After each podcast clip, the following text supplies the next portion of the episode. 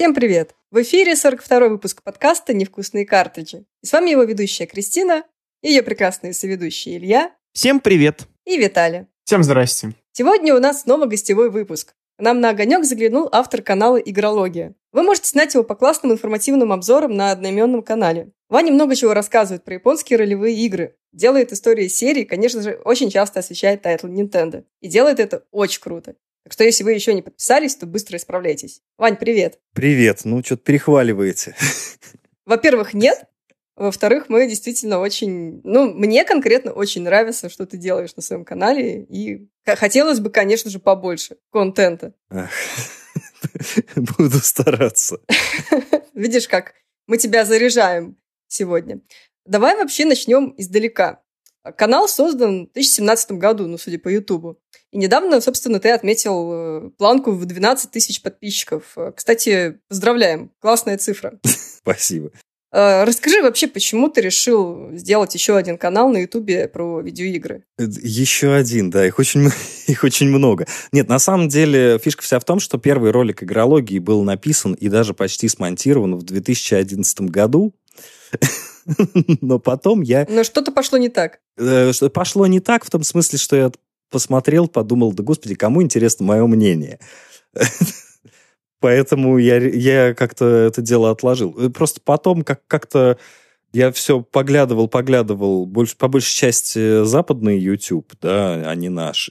И мне показалось, потом взглянув на наш YouTube, мне показалось, что вот подобные темы с э, эссе, выстроенными, написанными, ее у нас маловато. То есть, да, у нас очень много людей, которые рассказывают вот так вот чис- чисто по-братски, просто со зрителем разговаривают, но вот какого-то такого более-менее оформленного контента я очень мало находил, очень мало встречал. Вот. Поэтому, собственно говоря, так и решил. И, как обычно оно и бывает, на- находится какая-то игра, которая настолько... Ну, никто не начинает, вот, на моей памяти, э, из знакомых блогеров, да, никто не начинает э, канал с того, что они хотят рассказать людям о том, что им что-то сильно понравилось находится игра, которая, э, которая настолько выбешивает, что хочется об этом рассказать всему человечеству. У меня вот это было Final Fantasy 15.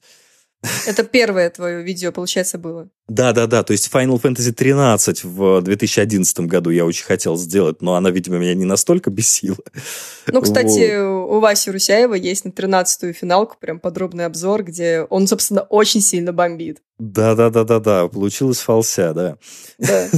Собственно говоря, я, я, в принципе, тоже примерно э, вот в эту же степь хотел, ну, конечно, не с такими колоссальными размерами, э, хронометражом, как у Васи, потому что там прям это документальный полнометраж, полнометражный документальный фильм. Ну, это знаешь, когда уже. конкретно бомбануло, прям совсем. Да, но у меня первый обзор тоже был на 40 минут я его подрезал, у меня там было 16 страниц текста, а потом, когда я понял, что я, в принципе, тупо не осилил... А еще, еще просто, понимаешь, как, какая интересная штука была? Канал создавался на спор. То есть я в этот момент работал в одном блогерском продакшене с людьми, которые делали очень интересный контент формата челленджей, вот, вот это вот, вот это все. Но это вот не связано было с видеоиграми, правильно? С видеоиграми не было связано. Это вообще был блогерский продакшн, принадлежащий одному нашему э, телеканалу. Вот. И, короче, и там в какой-то момент, когда люди поняли, что копировать BuzzFeed и вот эти все потрясающие ролики формата э, мужчины пробуют надевать женское нижнее белье, а женщины мужское, вот, вот когда вот, вот, это, вот этот поток э, идей у них иссяк, они то, обратились... сейчас происходит на Канобу. Или в ТикТоке. Да, Канобу и ТикТок примерно одно, одного поля ягода. Просто... Просто, когда вот этот вот психоз у них закончился, они поняли, что у них продюсерский контингент не в состоянии родить идеи, они обратились ко всем, вплоть до уборщиков. То есть, типа, какие у вас идеи? А я моушен дизайнер, и предложил им игрологию, причем я сделал оформление, написал сценарий, говорю, вот, ребят, можно вот так, я готов э, под ключ делать.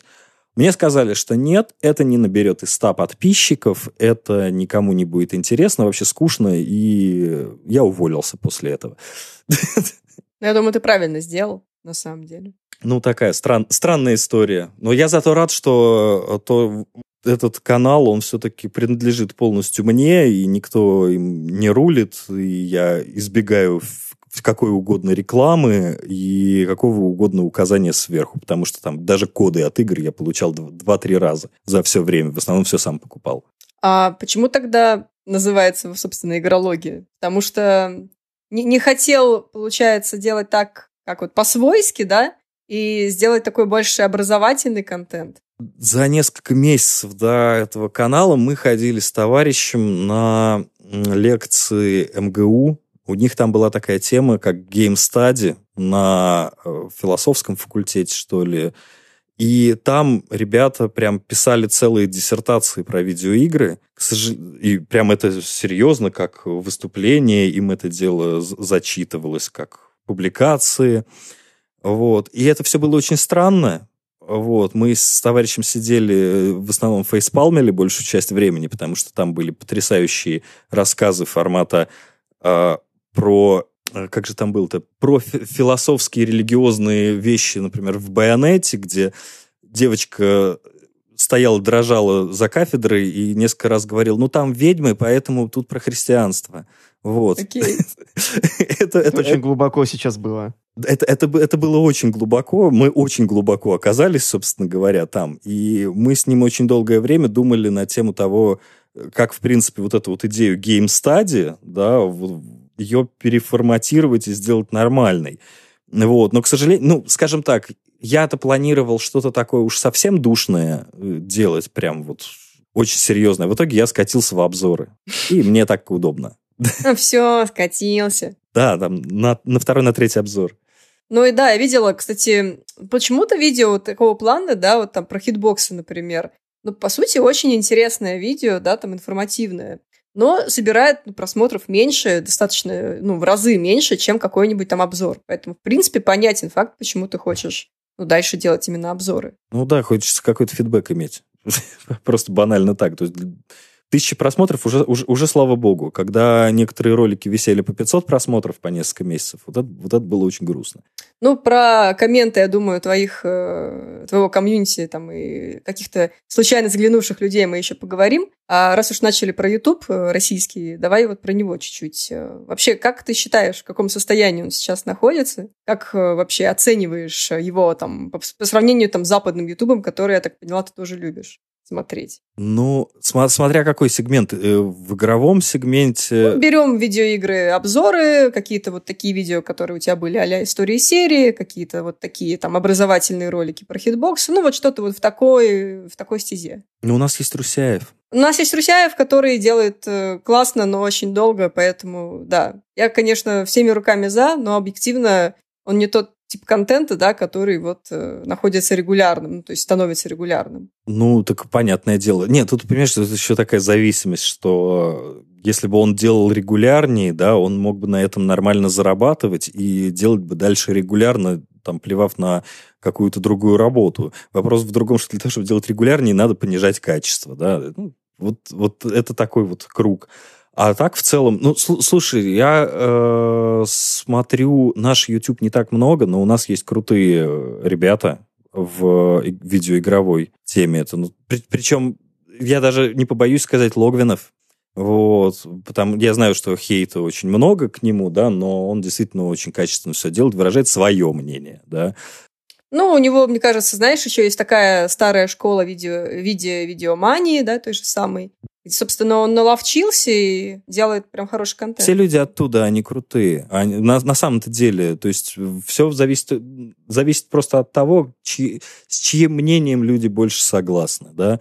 Есть, э, есть вот они, есть э, был Денис Бейсовский, светлая ему память, угу. э, Pixel Devil. То есть, в принципе, у нас хватает э, очень, очень разнообразный наш э, отечественный YouTube. Вот. Э, более того, у нас, скажем так, если наш YouTube за пределами видеоигровой тематики, вот он какой-то очень, очень странный последнее время, да, там то, что попадает в тренды YouTube, в основном это не смотри. Вообще туда не надо заходить, вообще никогда. Запретная секция. Я бы сказал, что это еще проблема и для западного YouTube, потому что сейчас в основном там в тренды выходят всякие либо что-то выводит нормально, типа клипов с э, вечерних шоу, там, типа Калбера или Джимми Феллона, либо какие-то там странные нейросетями создаваемые ролики, типа там это 500 колыбельных для детей, там, которые навешивают рекламы, которым там ставят там в YouTube Kids, чтобы фармить просто бабло с рекламы. Ну, слава богу, хотя бы Эльза с Человеком-пауком больше не бегают. Ну, вот это вот уже слава ну, богу. да, это было вообще какой-то, не знаю, фетиши.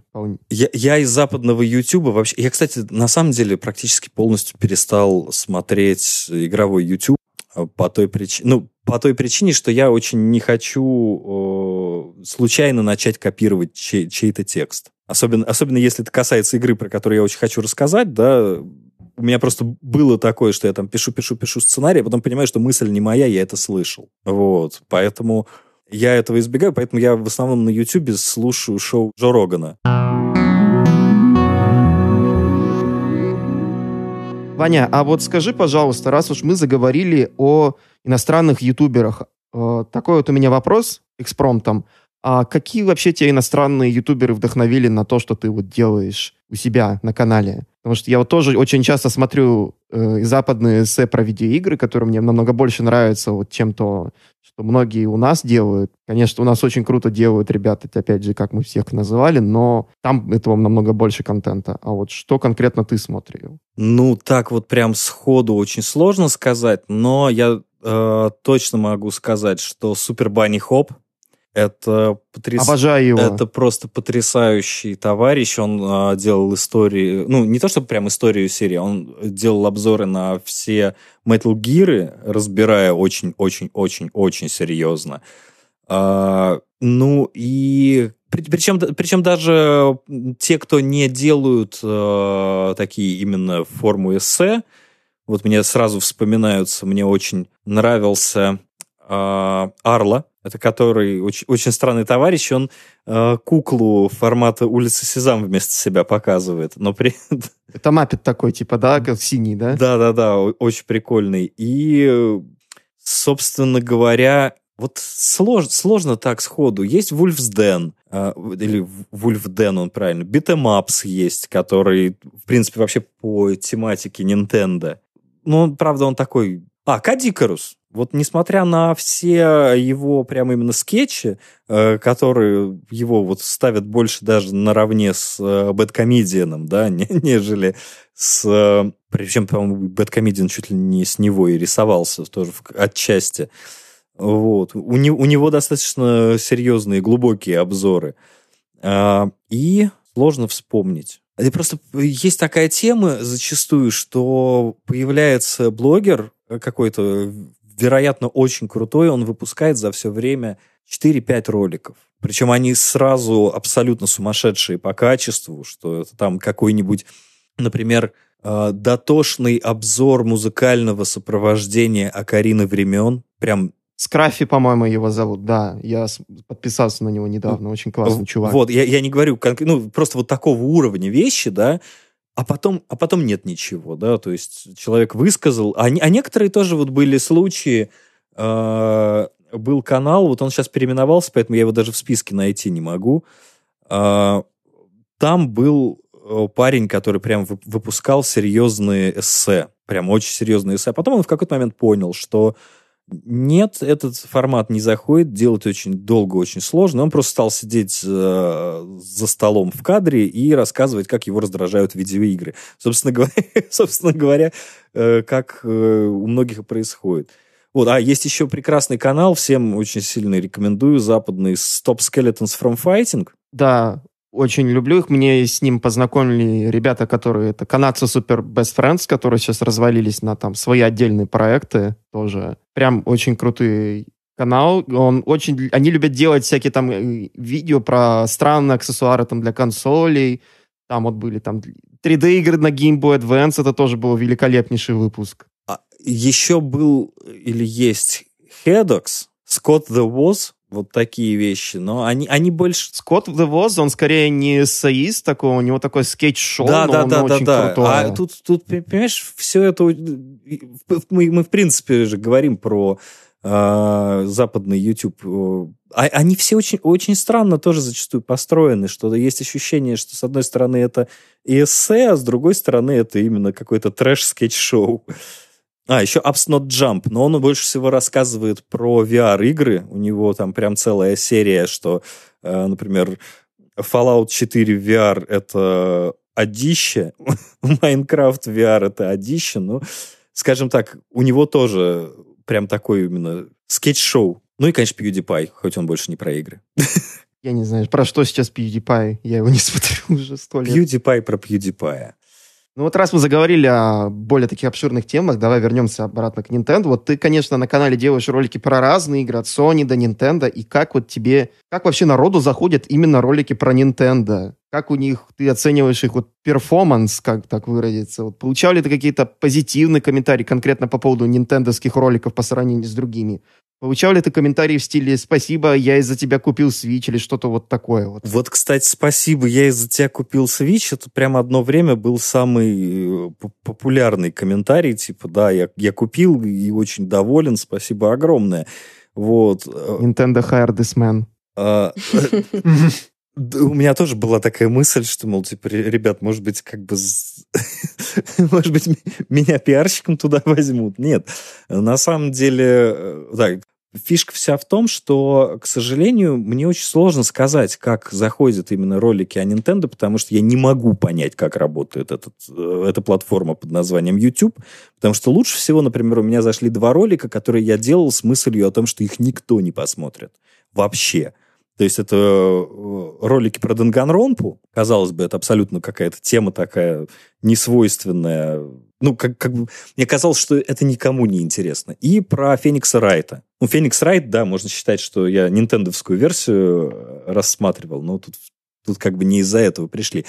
Они держатся, э, нинтендовские э, ролики по, по Nintendo, где-то таким вот середнячком, да, потому что Видно, что сейчас немножечко у нас интерес публики потихонечку спадает, потому что пик интереса был, когда вышла, собственно говоря, консоль Nintendo Switch. Тогда было интересно прям все, в том числе даже у меня в топах моих роликов э, ну, по просмотрам держится мой позорный обзор на Splatoon, который я сделал очень-очень-очень-очень быстро и не рассказал и половину того, что хотел. Не знаю, не знаю, зачем я это сделал тогда. Мне до, до сих пор стыдно за него. И, грубо говоря, э, сейчас народ такой уже посмотрел, что такое Nintendo, оценил, и так как нету вот, вот этих систем-селлеров для отечественной аудитории, что могло бы сейчас быть систем-селлером для отечественной аудитории? Вторая Зельда. Ну, вот я имею в виду в продолжение Breath of the Wild. Но, опять же, нас, насколько она будет выглядеть иначе и насколько она будет выглядеть интересно для неподготовленного зрителя не в теме, тоже большой вопрос, потому что многие скажут, что ха-ха, это повторение того же самого, что бы им не показали. А еще system seller ом мог бы быть Metroid. Metroid, а, Metroid и Bayonetta для нашей отечественной публики, которая, ну, не в теме Nintendo. То есть ты думаешь, что Metroid бы зашел вот э, людям? Я думаю, что нашей аудитории э, шутеры от первого лица заходят. Metroid Prime, он, он же, в принципе... Я, я, к сожалению, не играл ни в одной из частей, я их видел только на YouTube, я все жду, мечтаю о какой-нибудь коллекции переиздания. У нас любят просто, когда вот на экране пистолет, и можно, и можно пострулять. Вот, поэтому я думаю, что это уже сразу будет интересно вот то, что сейчас выходит, ну, это, грубо говоря, я там в курсе, что Mario 3D World это прекрасная игра, и, там, что какая-нибудь старая пере, переизданная Зельда это прекрасная игра, я в нее с радостью поиграю. А многие на это смотрят так, типа, окей, это игры для детей, где чего еще?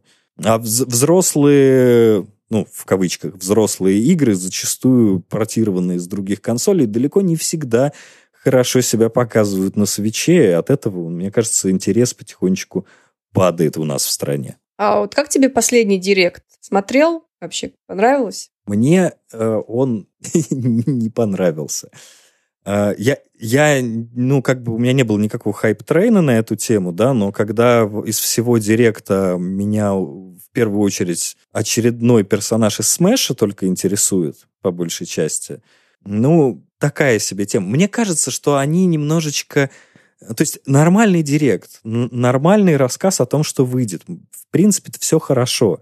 Но они уже ухитрились приучить в 2017-2018 году пользователей к тому, что будет что-то эдакое. А чего-то эдакого у них сейчас нет. То есть вот такого, чтобы внезапный релиз чего-то очень, ну, чего-то очень крупного, да, то есть, да, они э, показали очень сырой ролик на Splatoon 3, который вероятно, очень интересен. То есть, ну, скажем так, он был действительно интересен. Если разбираешься в сплатуне, то можно увидеть, что вот тут классные новые механики. Для зрителя со стороны, не вникающего в происходящее, это то же самое. Вот то же самое, что и было до того. Вот. Э, ну вот, честно говоря, меня вот э, заинтриговало прям на начало, когда вот этот вот постапокалипсис, да, там я подумала, что, о, может быть, это какой-то там сюжетный именно ориентированный там сплатун. Но когда вот после этого классного ролика показали, собственно, геймплей, стало, в принципе, понятно, что действительно будет то же самое. И вот это уже было не так интересно. А вот мне как раз-таки кажется, что совсем того же самого не будет. Э, нам же не показали э, синглплеерную кампанию.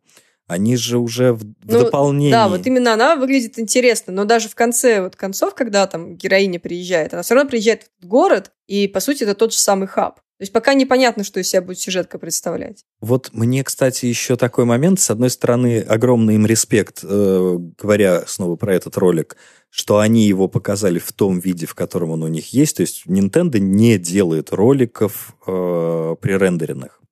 Это очень хорошо, потому что ну, как, как бы мы уже все немножечко устали от сценария киберпанка и сценария там Watch Dogs, когда мы видим как что, что-то абсолютно потрясающее трейлерах, а потом мы запускаем игру. Вот. А, но, но при этом, мне кажется, что Splatoon у них настолько в раннем состоянии, что у них он еще в роликах-то пикселит. То есть вот это прям смутило. Ну, не говоря уже про то, что в этом же самом директе был No More Heroes 3, который не то что пикселил в ролике, он превращался в такую кашу, а он уже близок к релизу. То есть вот, вот это прям вот не, было неважно, что показывали до того и что показывали после. Взгляд на No More Heroes. Ну, это как на презентации покемонов вот, э, с Legends, который новая игра там тоже же очень сильное падение тех же самых кадров в трейлере. Ну, это, кстати, для меня вообще очень какая-то непонятная была вещь формата «Посмотрите, мы э, попробовали тут новый движочек, в нем мы можем садиться в траву, а еще мы можем кидать мячик. Прикиньте, какие, какие новые механики у нас. То есть, ну вот нас, насколько это выглядело как какая-то техдемка из начала десятых годов, ну вот, вот непонятно, что хотели сказать этим. Ну, тот момент, когда там трейлер Зельды, да, там релизный какой-то, в принципе, с такими же большими просторами выглядит, не знаю, раз в 10 лучше, чем то, что нам показали. Хотя игра еще не вышла, я имею в виду про покемонов, и она еще неизвестно, когда выйдет, но она уже как-то заочно выглядит хуже, чем та же Зельда, хотя тоже как бы first party title. Просторы простором рознь. А, вопрос ландшафтного дизайна и э, наполнения кадра, потому что в трейлере покемонов показано достаточно, знаешь, вот у тебя ровная земля в кадре. Ровная земля. Уже что-то выглядит неестественно. Особенно, когда речь идет о стилизации такой, то хотелось бы видеть, ну, что-то, прошу прощения, естественное, да. И вот, вот эта же проблема, что у них была в э, Меч и Щит играх, где большая локация хаб, по которой я бегаю, да, вот этот типа в кавычках открытый мир. Про которое Wild, Wild Area, да? Да, да, да, что-то она как так называлась. И там деревья просто торчат из земли. Вот они просто ну, да, туда пост... да. моделька дерева .obj воткнута в землю .obj. И вот э, плохо. То есть э, то, то есть нету ни какого-то намека на то, что корневая система, еще что-то. Ведь это же не так сложно сделать. Но, к сожалению, вот э, кто там они, э, Game Freak, да, делает покемонов, у них очень большая проблема, в принципе, с дизайном всего, кроме покемонов. Прям все, с моей точки зрения, очень плохо. И э, все, что они показали на своем Покемон Директе, по-хорошему, по-хорошему, это надо брать и переделывать. Потому что зачем нам нужен ремейк игры, которая уже и так есть? Ну, то, то есть он выглядит как отрехмеривание старой пиксельной игры. Не очень понятно. Нейросеть постаралась. Стала, стала ли она красивее? Да как бы нет. Выглядит она современно? Да тоже как-то не особо. Что-то новое нам предлагает, тем более нет. Ну вот, то, то есть как, когда э, они скармливают из раза в раз э, в качестве какой-нибудь новой, поразительной новой фишки какую-то мелочь, ну, уже, уже, уже, уже странно и сложно это воспринимать, потому что хотелось бы, то есть, то есть даже глядя на э, аниме-сериал «Покемоны», вот хотя я просто не могу его смотреть, да, может быть, просто возраст у меня уже не тот совсем, но там, понимаешь, там, там сюжеты есть, там как-то взаимодействие персонажей. Вот. Можно было бы попытаться прям сделать действительно интересную сюжетную игру вовсе не про путешествие с целью сбора покемонов, а с какой-то другой целью. Ну, грубо говоря, если у нас персонаж ребенок, то он, это могла бы быть история про спасение родителя. Вот, что-нибудь вот такое, типа родителей похитили, потому что они там ученые покемонов. А ребенок всю жизнь терпеть не мог этих покемонов, но вот ему приходится, чтобы спасти своих родителей, при, причем сделать немножечко даже мрачной эту историю, ну, все равно ориентированную на детей, это было бы хотя бы что-то новое, а не «Привет, тебе 10 лет, пора бы тебе уже уйти из этого дома, кормить тебя в лом». Пора тебе выбрать твоего стартового покемона и отправиться в захватывающее приключение по региону Канта. Надеюсь, ты не вернешься. Когда ты уже слезешь с моей шеи, ты дебил малолетний. Иди найди себе, найди себе покер-работу в Поке-марте. Да, кстати, и, Поки, иди по Поки-дороге, в Поки-траве покемоны. Вот это вот тоже воспринимать очень сложно, потому что когда все вокруг тебе начинают рассказывать про то, что все работает на покемонах, вот каждый чих на покемонах. И в кондитерской покемоны покемоны, и велосипеды работают на покемонах. То есть... И сам ты покемон. Да, и сам ты... Э, Это уже покемон Мистери Данжен у нас получается. Кстати, сюжет, сюжет там намного лучше, чем в основной части, но геймплей многим не нравится. Но это немного уже другие заросли, в которые я не буду уходить сейчас. А, а самое главное, что с такими бюджетами написать сценарий более-менее нормально. Вот даже посмотрите, «Меч и щит». Да, там были на намеки на хоть какой-то сценарий, были. Но и даже были персонажи, которые могли заинтересовать. Но это ограничивалось тем, что он прикольно нарисован. Вот, и у него есть маленькая фишечка. И все это моментально уходило в то, что опять ты идешь от города к городу и ловишь в высокой траве покемонов. То есть вот какие-то есть намеки, но такое ощущение, что они боятся. Они боятся что-то изменять. Мне кажется, что они боятся даже. Посмотри на все вот эти вот э, элементы интерфейса, да, где ты должен постоянно прокликивать миллион этих текстовых сообщений. И вот это вот все, и ты понимаешь, что ну, с точки зрения quality of life можно было бы сделать намного лучше. Как будто бы вот геймфрики реально, они такие, блин, а если мы это сделаем, может быть, фанатам это не понравится, они скажут, чего вы, ребята, верните, нам нравится играть в одну и ту же игру больше 10 лет. Зачем? Больше 20. Больше 25 лет уже. Не, ну если раньше они хотя бы какие-то, да, там если, ну, сравнивать там Red Green, да, там и какие-то последние части, или там уже в середине вот этого всего цикла. Black and, Black and White был. Большие, был... да, были большие изменения. А вот в последние, там, начиная с 3DS, изменений нет. Они перешли на 3D, вот, вот э, 3D. Ну, 3D мрак они перешли. Да, да. На этом все закончилось. Я специально для обзора выкачивал э, модели. У меня, короче, до сих пор на компьютере модели всех покемонов есть. Э, всех практически. Всех 800, 800 с чем? Ну, почти. Там, ну, где-то 500 точно есть. И э, я, я смотрел специально, потому что они же тогда говорили, что они взяли и переделали, переделали, переделали все модели. Вот там вот чуть-чуть перерисованная текстурка. Модели все абсолютно те же самые. Э, они не меняют даже это. То есть какая работа была проведена над игрой, для меня до сих пор большой секрет.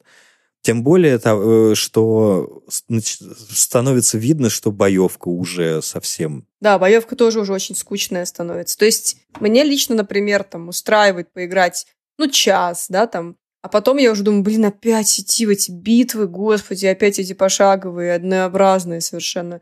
Хорошо, мы добавим вам Гигантомакс, окей, но это все еще то же самое. Окей, мы добавим вам мегаэволюцию, но это все еще то же самое, ничего не меняется. Они же еще и забирают. Сначала мега-эволюцию забрали, добавили Z-муз, забрали Мэдбуз, дали Гигантомакс. В итоге одно и то же, просто все хуже и хуже с каждой Просто да, в разные обертки, условно. На самом деле, самое что интересное, там э, кор-механику надо менять по той причине, что, опять же, игра моментально становится скучной, потому что она и так проходит с одним тычком. Я не говорю про сетевую составляющую. Это вообще, с моей точки зрения, э, грандиозная ошибка, когда вся игра проходит с э, тычками и где-то поменять и похитрить с покемонами приходится только вот на сюжетных вот этих баталиях, да, и то, опять же, они воспринимаются интереснее, потому что там музычка веселая играет, вот, собственно говоря. Но дальше э, у тебя вдруг внезапно сетевой режим, в котором ты ничего не можешь сделать, и какие-то тонкости боевки нужны. Но так как разработчики считают своих игроков маленькими детьми, они им ничего не рассказывают. Вот. И, собственно говоря, игра никогда не требует разобраться в этих тонкостях. То есть я вот прошел, я, наверное, часов 80 потратил на меч, о чем я, честно говоря, даже пожалел. И даже финальный, финальный, финальный босс, э, который очень, очень странный, странный такой покемон, опять какая-то дра- драконоподобная штука, которая на башне летала. Вот это вот все тоже было за пару тычков пройдено. И я не знаю, где-то я по дороге случайно перекачался. Ну вот. И главное, э, как-то отрегулировать этот уровень сложности там не получается. И битвы, действительно, вот это с текстами темы, когда они... э, он использует то-то. Потом говорят, что, ну, там, Это не очень эффективно. это не очень эффективно. А потом, значит, еще анимация, как твой покемон, в которого что-то кинули, дернулся. А потом поясняют, что его теперь бьет током. Потом мы еще подождали. Следующая надпись. Еще надпись. Да зачем? Я вот то- тоже в, в обзоре я делал объяснял, что можно было, в принципе, заменить все это на возникающие иконки и просто их держать в углах экрана, эти иконки. Я там не помню, как я перерисовывал интерфейс, но, к сожалению, они даже на такие вещи не идут. Вот это, вот это, вот это пугает. Nintendo this man. Э, нет. А хотя да, а что, они там платят, наверное, хорошо. Я надеюсь. Ну да. Давайте тогда уже, раз мы хорошенько традиционно побомбили по покемонам, наша больная тема, но, наверное, все это любят. Давай вернемся тогда к более такой приятной теме уже, а именно то, что вот в начале марта, уже после, ну, уже после юбилея покемонов, там у Nintendo Switch исполнилось 4 года, 3 числа. И давай вернемся в 2017 год и вспомним вот вообще, как оказалась у тебя в руках вот Switch, когда она, ты ее себе взял, и какие у тебя были эмоции на запуске конкретно вот 3 марта, да, и какие у тебя эмоции были, когда игр- консоль оказалась у тебя в руках, и ты начал, собственно, в нее уже так углубленно играть, там, изучать нее и так далее. Ну, э, я, я ее очень хотел купить прям совсем на старте, но там просто немножечко не, выходи- не выходило. И э, вот буквально там примерно одновременно с выходом первого ролика на канале я вот купил Switch, чтобы сразу уже там Mario Kart, Zelda. Обзор на Зельду я так и не сделал. А он меня про- просто где-то про, про, него, про нее сказано было несколько раз. Но э, как, я к тому моменту что-то сильно устал от э, игрушек э, на PlayStation, в которые я очень много играл. И сидел в основном все подряд, проходи, скупал практически все, что, до чего мог дотянуться на 3DS. Поэтому для меня как бы выход э, свеча был интересен. Я ее уже ждал еще, когда она была Nintendo NX, она, по-моему, называлась. Вот. Да. И Так и называлось. да-да-да, вот. И ска- скажем так, э, для меня единственный, э, единственным расстройством на тот момент было, что они не сделали какую-то моментальную, какую-нибудь обратную совместимость с Wii U. Хоть мы видим, что на самом деле она у них по факту есть. они просто выпускают эти игры просто спустя некоторое время, чтобы забить пустоты. Вот. а На самом деле, крайне положительное было с самого начала впечатление. Я очень боялся, что все это будет как у многих ну, скажем так, не у многих других, как обычно на старте любой консоли сразу появляется куча видео о том, что что-то не работает, э, какую-то частную проблему моментально раздувают до того, что она якобы у всех, то есть вот эта тема с царапающимся экраном, не коннектящимися джойконами. И вот у меня за все время там ни экран не поцарапался, ну, правда, на нем защитная пленка, ни джойконы не переставали синхронизироваться. Хотя при этом джойконов-то я сменил очень много по причине волшебного вот этого дрифта который у нас, к, oh. к сожалению, к сожалению э, лечится ВД-40 дней на 20, на 30. Потом, собственно говоря, ломается окончательно. ВД-40 в смысле очистителем, не самой ВД-40, я надеюсь. Ну, ну да, да, да. Э, там, там просто, ну, там можно подпрыснуть под джой, ну, под, под сам... Э... Под юбочку. Да, там есть юбочка вокруг э, основания стика, и туда ты засовываешь трубочку очистителя контактов, а не саму синюю банку ВД-40, да, понят, которая с маской дело, я... и откалкиватель воды. Не, ну просто кто-то вдруг подумает у нас, дорогие слушатели, не пихайте ВД-40 в синей банке в ваш джойкон, вам все плохо будет. Он, конечно, типа чудо решение всего, но нет, это не так. И, пожалуйста, купите очиститель контактов испаряющийся. На самом деле, там такая конструктивная особенность, что никакой, никакое это не решение проблемы все равно.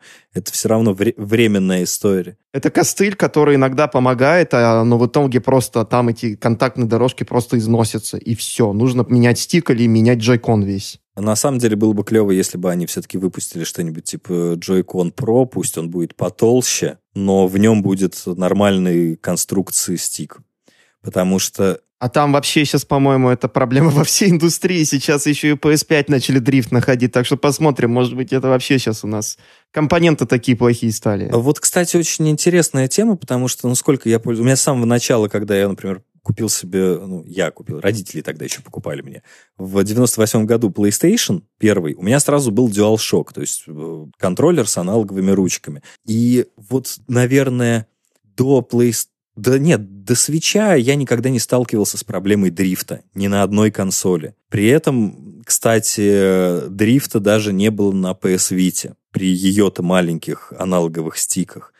Но у меня действительно подозрение, что что-то с компонентами идет, потому что, насколько я понимаю, на PlayStation 5 абсолютно нормальный классический стик. Но дрифтят уже джойконы, дрифтят э, Switch Pro контроллеры, потому что я с этим недавно столкнулся и очень долго парился.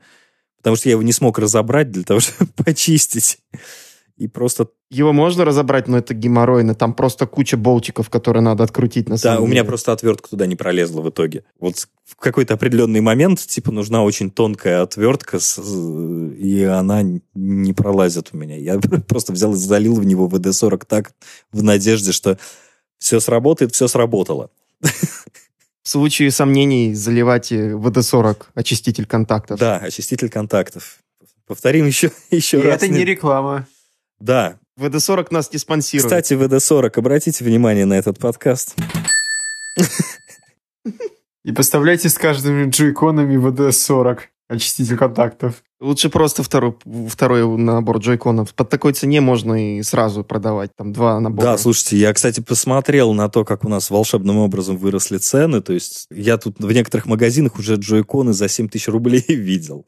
Спасибо э, Рашки и рублю, который падает и падает. Ну, плюс это волатильность, блин. Ну, коронавирус еще помог неплохо. Так что вот такая вот фигня. Ну да, цен, цены выросли, к сожалению, на все. Кстати, я сейчас вспомню, что еще и этот про-контроллер от Xbox дрифтил. Причем вот этот Xbox Elite был первого поколения, который все повально, точно так же, как с джейконами была такая фигня, все кричали, он дрифтит, Microsoft.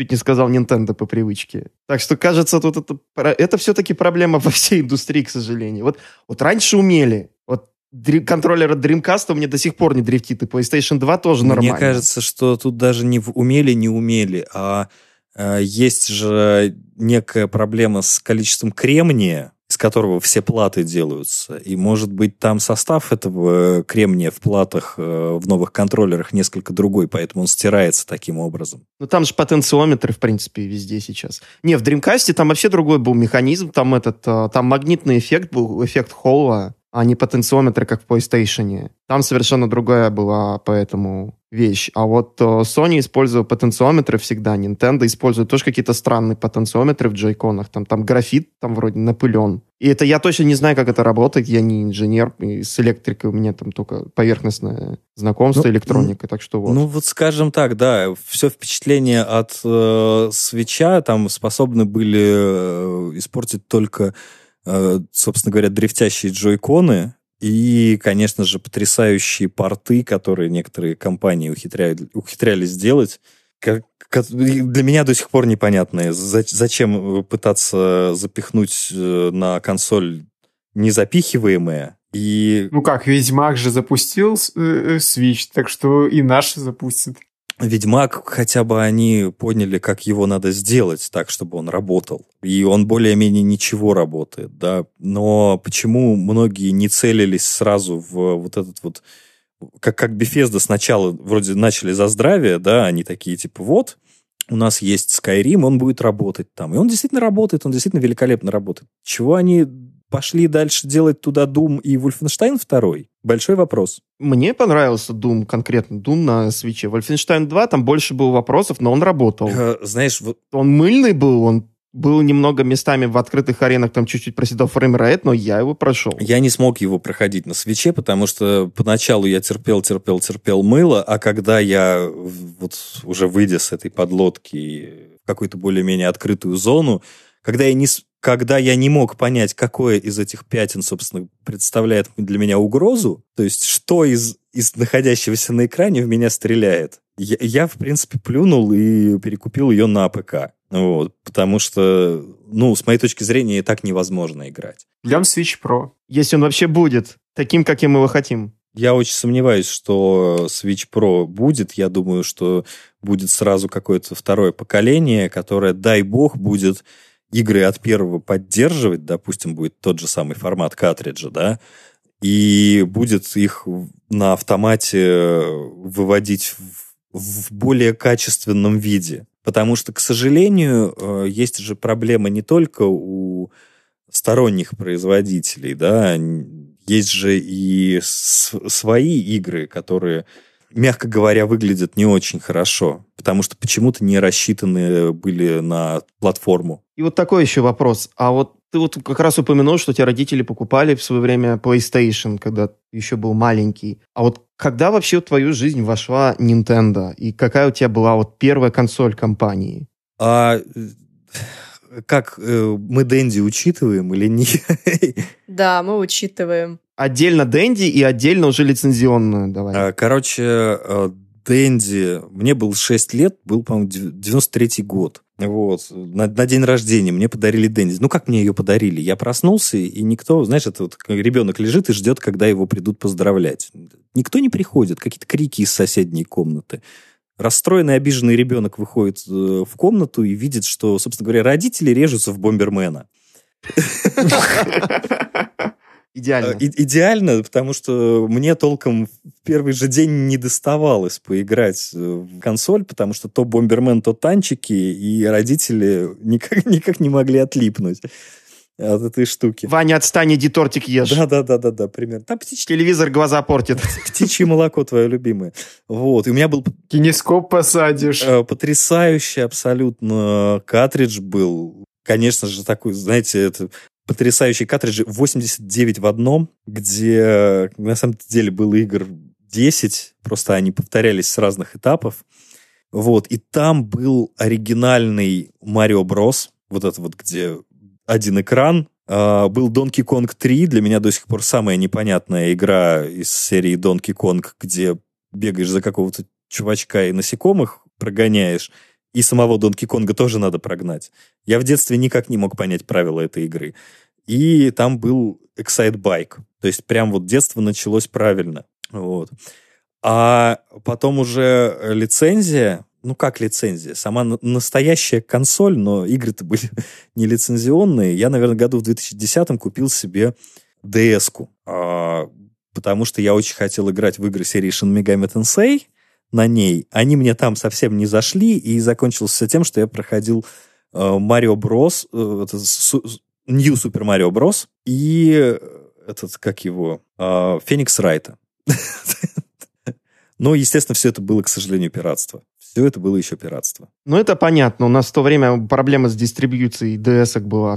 И поэтому у нас-то просто либо eBay, либо пиратство было на большинство таких тайпов, типа того же Ace Attorney и New Super Mario Bros. по большей части. Ace Attorney у нас, э, по-моему, вообще не появился на физических носителях. Не, он появлялся. А, в третья, четвертая часть точно появлялись. Если зайти на сайт нового диска, там ты прям найдешь, что они были когда-то. Ну вот вопрос, где? Потому что... Ну, формально в России они были. Это, то есть... В количестве, я не знаю, там, маленьком, видимо, очень. Ну да, я, я саму э, DS-ку купил э, на развале в МВидео, потому что их там просто по тысяче рублей отдавали в 2010 году. Почему-то, может быть, их не брал никто. Вот, соответственно... Было время, да? Да, соответственно, глядя на список э, того, что... Ну, на витрину, где стояли картриджи, а там был какой-то там, э, знаете, это лошадки Барби, вот, вот, вот, вот эта вся тема. Хотелось что-то нормальное найти, а было вот это. И мне прям продавец в видео тогда сказал, говорит, выходи, значит, иди вот там вот через два квартала, там рыночек, там тебе специальный картридж, чтобы туда заливать игры. Угу. Просто купи, пожалуйста, у нас эту фигню, никто не хочет у нас забирать. Приходи, приходи на рынок, там тебя ждет специальный картридж, который сделает твою жизнь лучше.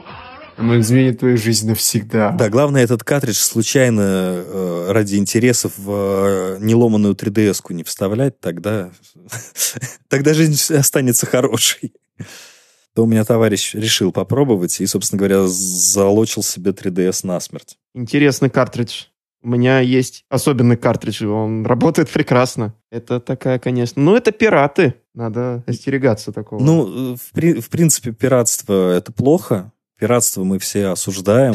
И, ну, скажем так, вот сейчас тоже в сети в связи со смертью вот этого хакера, который репаками занимался, тема пиратства сейчас снова поднялась. Очень много людей говорят на тему того, что э, пиратство в нашей стране помогло популяризации видеоигр. Да, очень сильно помогло, но слава богу, мы уже прошли этот этап, и это вовсе не обязательно. Я бы поспорил, конечно, сказал бы, что это скорее нам помог Гейб Ньюэлл, когда ввел региональные цены, и Steam полноценно запустил в России, но это уже немного другая тема. Да, на Nintendo оно никак не влияет. Да, к сожалению, как бы мы этого не хотели, оно не влияет на Nintendo. Знаешь, э, для меня это такая тема, значит, что, да, с одной стороны, региональные цены очень классно. С другой стороны, если посмотреть, кто еще находится в списке э, стран с региональными ценами, прям, ну, такими низкими, там получится очень малоимущие африканские страны. Ну, собственно, почему и была тема с тем, что покупаете игры в вот, африканских регионах, они там дешевле. На свече, да. Одно время в Южной Африке, когда там все сидели, там с таблицами курсы сверяли. Да, да, да. Я даже помню тоже как-то воспользовалась этой возможностью, потому что там какой-нибудь условно uh, Hollow Knight покупать там за какие-то, ну, прям огромные деньги было вообще не, не хотелось, поэтому там, в принципе, достаточно просто эти регионы ну, переключить, и также с обычной карточки оплачиваешь и получаешь какую-то выгоду. Да, это, конечно... Было бы хорошо, если бы на PlayStation можно было также спокойно регионы переключить, потому что куча старых игр, которые продаются только в США, и в Европе их нет. Ну, это, это проблема. Это проблема у Sony, конечно, присутствует. Но я скорее в тему того, что, к сожалению, э, к счастью, есть региональные цены в Steam, и, к сожалению, они там есть для нас. Это правда. Всем привет! Это Кристина, и у меня для вас информационное сообщение. Мы уже говорили о том, что у нас есть Boosty, сервис, где вы можете поддержать нашу работу рублем, а мы порадовать вас контентом. На прошлой неделе мы запустили так называемый литературный клуб, где ваша покорная слуга зачитывает книги про видеоигры. Сейчас мы читаем книгу «Консольные войны» авторства Блейк Джей Харриса, где много инсайдов про Сегу и Nintendo – Представляем вашему вниманию отрывок из книги. Они остановились перед штаб-квартирой Сега, зданием, которое Калинский нашел на удивление сбалансированным и неагрессивным. Выкрашенное в желтовато-белый, словно выцветший цвет, больше всего оно напоминало комплекс общежитий колледжа. Единственным отличием было то, что поверху этого скромного десятиэтажного здания красовалась имя Сега, начертанное крупными синими буквами. Накаяма провел Калинский в здание, которое изнутри оказалось еще более безликим, чем снаружи. Мягкий свет, переполненные офисные помещения и невзрачные конференц-залы без окон. Пока Накаяма представлял его сотням своих сотрудников как человека, на которого возлагаются особые надежды, у Калински было время подумать. Они вошли в квадратный серый лифт, в котором Накаяма попытался приободрить своего гостя. «Не волнуйся, все будет хорошо». «Нет-нет, все здорово», — сказал Калинский. Лифт остановился на третьем этаже. Накаяма повел Калинского посмотреть на то, что он считал высшей ценностью Sega – сверхсекретные научно-исследовательские лаборатории, в которых длинные столы были заставлены большими компьютерами, непонятными механическими инструментами и несколькими разобранными телевизорами. У Калински появилось впечатление, что он оказался в логовище злого ученого. Ученого, который запланировал завоевать мир с помощью видеоигр. А полную версию вы можете послушать у нас на Boosty – Новые выпуски каждую неделю. Подписка стоит всего 50 рублей в месяц. Все ссылочки мы оставим в описании. А вам заранее большое спасибо за поддержку.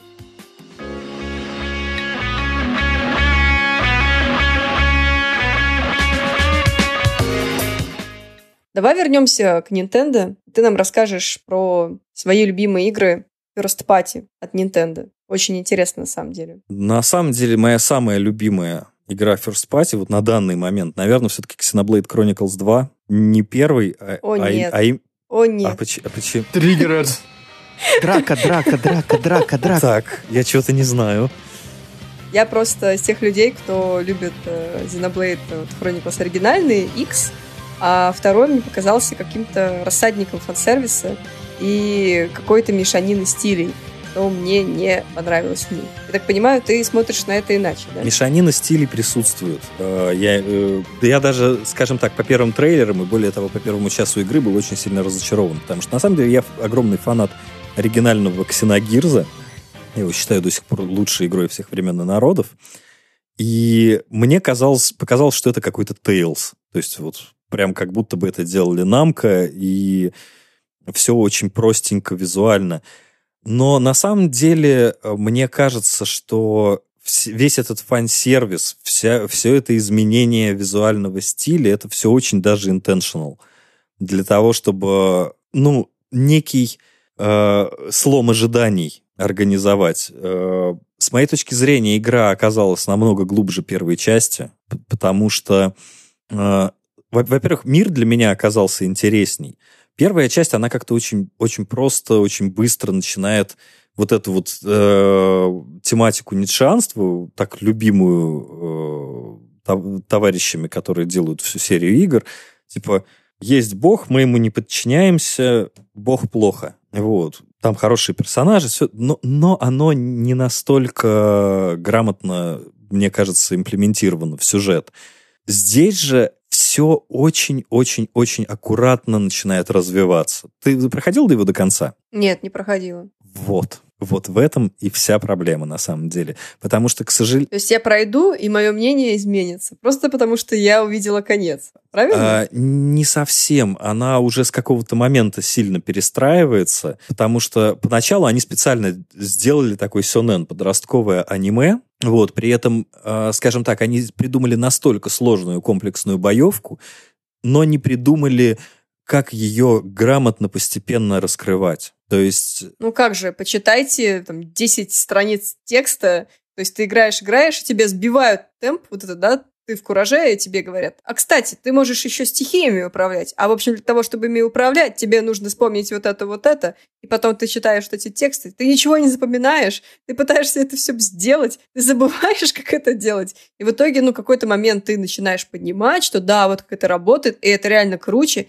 и это реально интереснее, чем что было в Xenoblade Chronicles оригинальном, а потому что там достаточно быстро наскучивает боевка. То здесь они, конечно, добавили что-то новое, но прям, да, усложнено прям сильно. Мне кажется, что просто не хватило уровня сложности в начале игры, и не хватило им скорости введения механик, потому что по факту до появления тутора на тему какой-то механики, этой механики в игре еще нет. То есть вот, вот так вот. Появился тутор, появилась новая механика. До этого ее найти как-то случайно не получалось. Поэтому, собственно говоря, было, было очень много обзоров. Даже на западном YouTube, даже у Beatemups а был обзор на тему Xenoblade, где он сказал, что он через 30 часов бросил игру, потому что, потому что игра сама в себя играет. Вот. Мгм. Но, скажем так, тот сценарий, который у них в итоге получился, тот level design потрясающий абсолютно, потому что я такого просто нигде больше не видел, ни в одной игре с открытым миром, такой комплексности и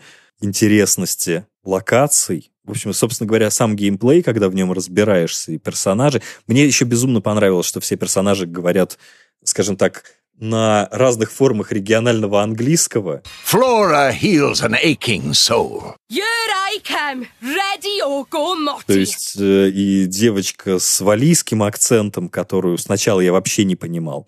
Но там, конечно, это, это вот такая игра, в которой у меня больше претензий по техническому исполнению. Техническое исполнение геймплея в плане его медленного разворачивания, техническое исполнение графическое, потому что мы все это все видели. 160p портативе. Да, мыльный мрак, который, собственно говоря, единственное, что его спасает, то, что это не Вольфенштайн, и тебе не надо стрелять в ответ. Вот, в какое-то пятно, да. А, в принципе, можно пережить и играть, э, собственно говоря, бои, как, как, как садиться на самолете, да, по приборам. Вот. А, ну и, конечно же, для меня, как для дизайнера, там была самая отвратительная ошибка, к которой я привыкал очень долго. Это межбуквенное расстояние в английском шрифте. Потому что а, часть букв слеплены, часть букв э, слишком далеко друг от друга. Это э, такое ощущение, что японцы занимались э, типографикой английской версии, а у японцев свой взгляд на типографику. Они любят, польз... любят пользоваться иероглифами. Вот. Но все равно, все равно игра настолько зацепила, что она самая любимая. Вот из всего того, что...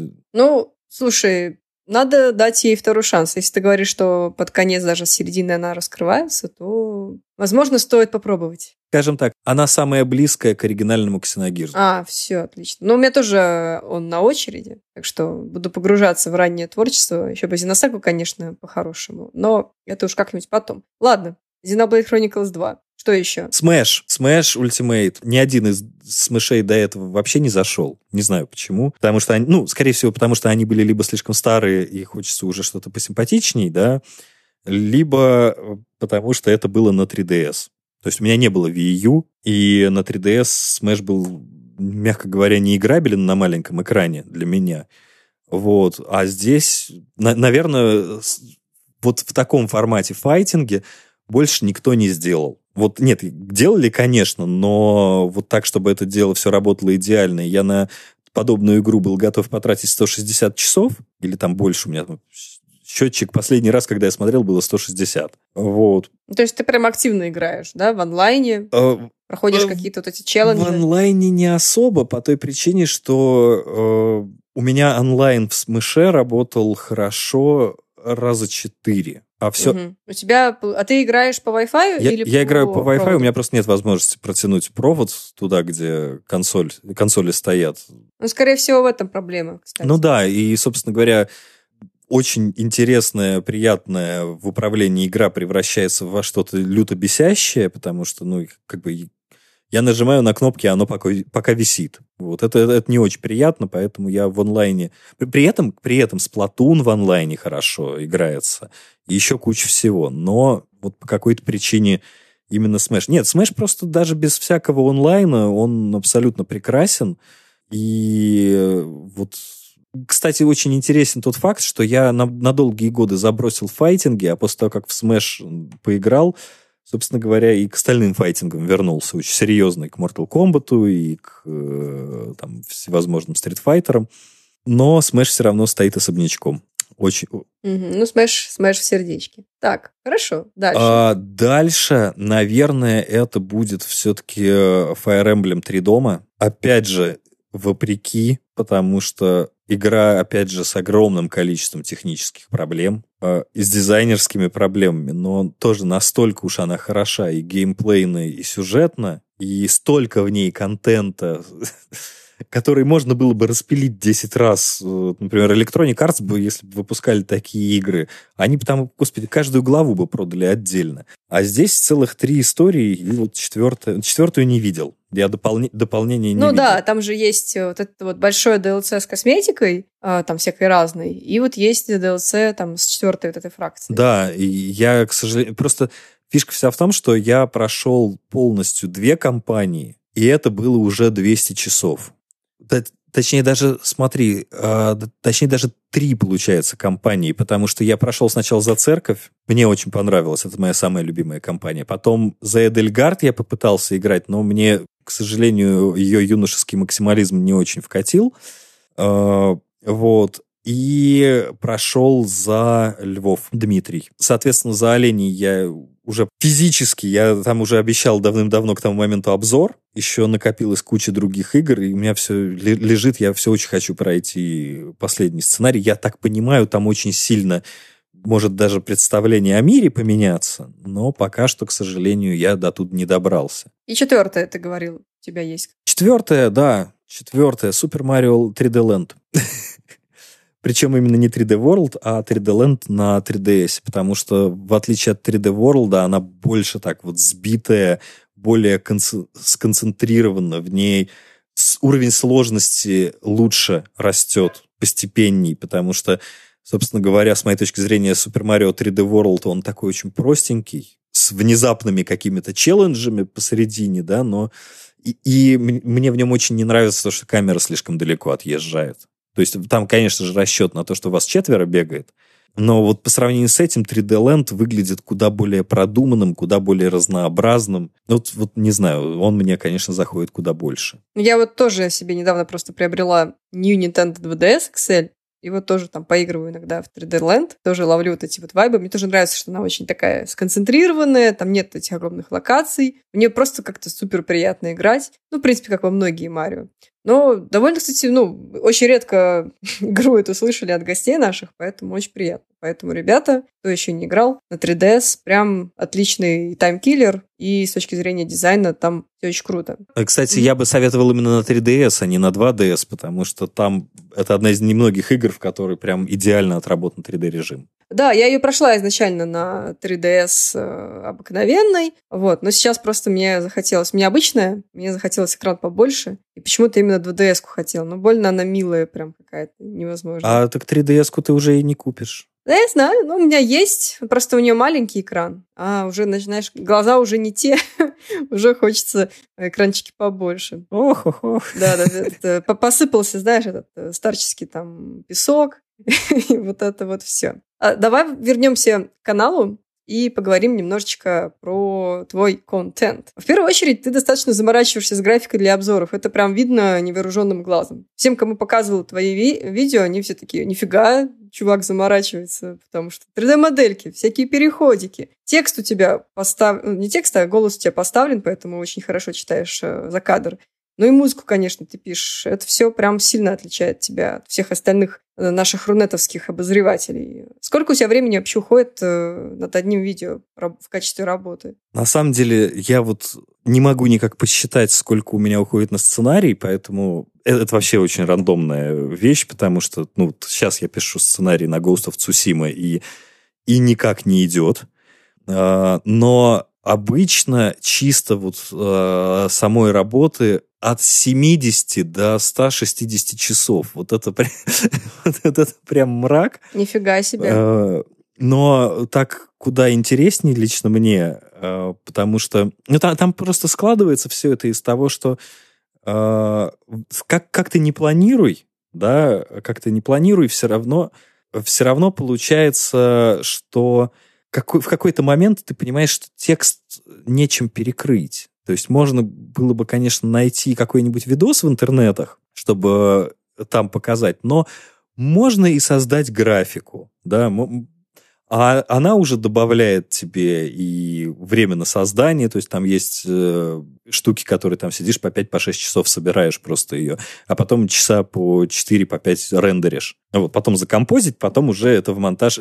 И вот она, следующая склеечка в монтаж встала. И так еще, не знаю, там 10, да? Да, вот я даже, я даже сейчас посмотрю, потому что вот у меня последний был обзор на Tony Hawk Pro Skater, у меня в общей сложности там 20 а, нет, 31 графика была сделана с учетом заставки. Вот, то есть там доста- достаточно, достаточно много это выходит. Слушай, вот раз ты так круто разбираешься в графике, у тебя есть ли такие, скажем так, есть ли у тебя профессиональная деформация такая, которая тебя заставляет видеть недочеты такие в играх, типа плохой оптимизации, там каких-то недоделанных графических элементов, то есть когда вот играешь в игру и видишь что-то вот, а, вот тут вот этот элемент, он не так вот сделан, и ты ловишь вот это какие-нибудь вьетнамские флешбеки, получается, что там, ты понимаешь, она как-то не так сделана или нарисована. Ну, слу- слушай, когда занимаешься графикой, э, даже если это не, не по тому же самому профилю, да, то есть я не делаю графику в игры, и, там, например, в кино,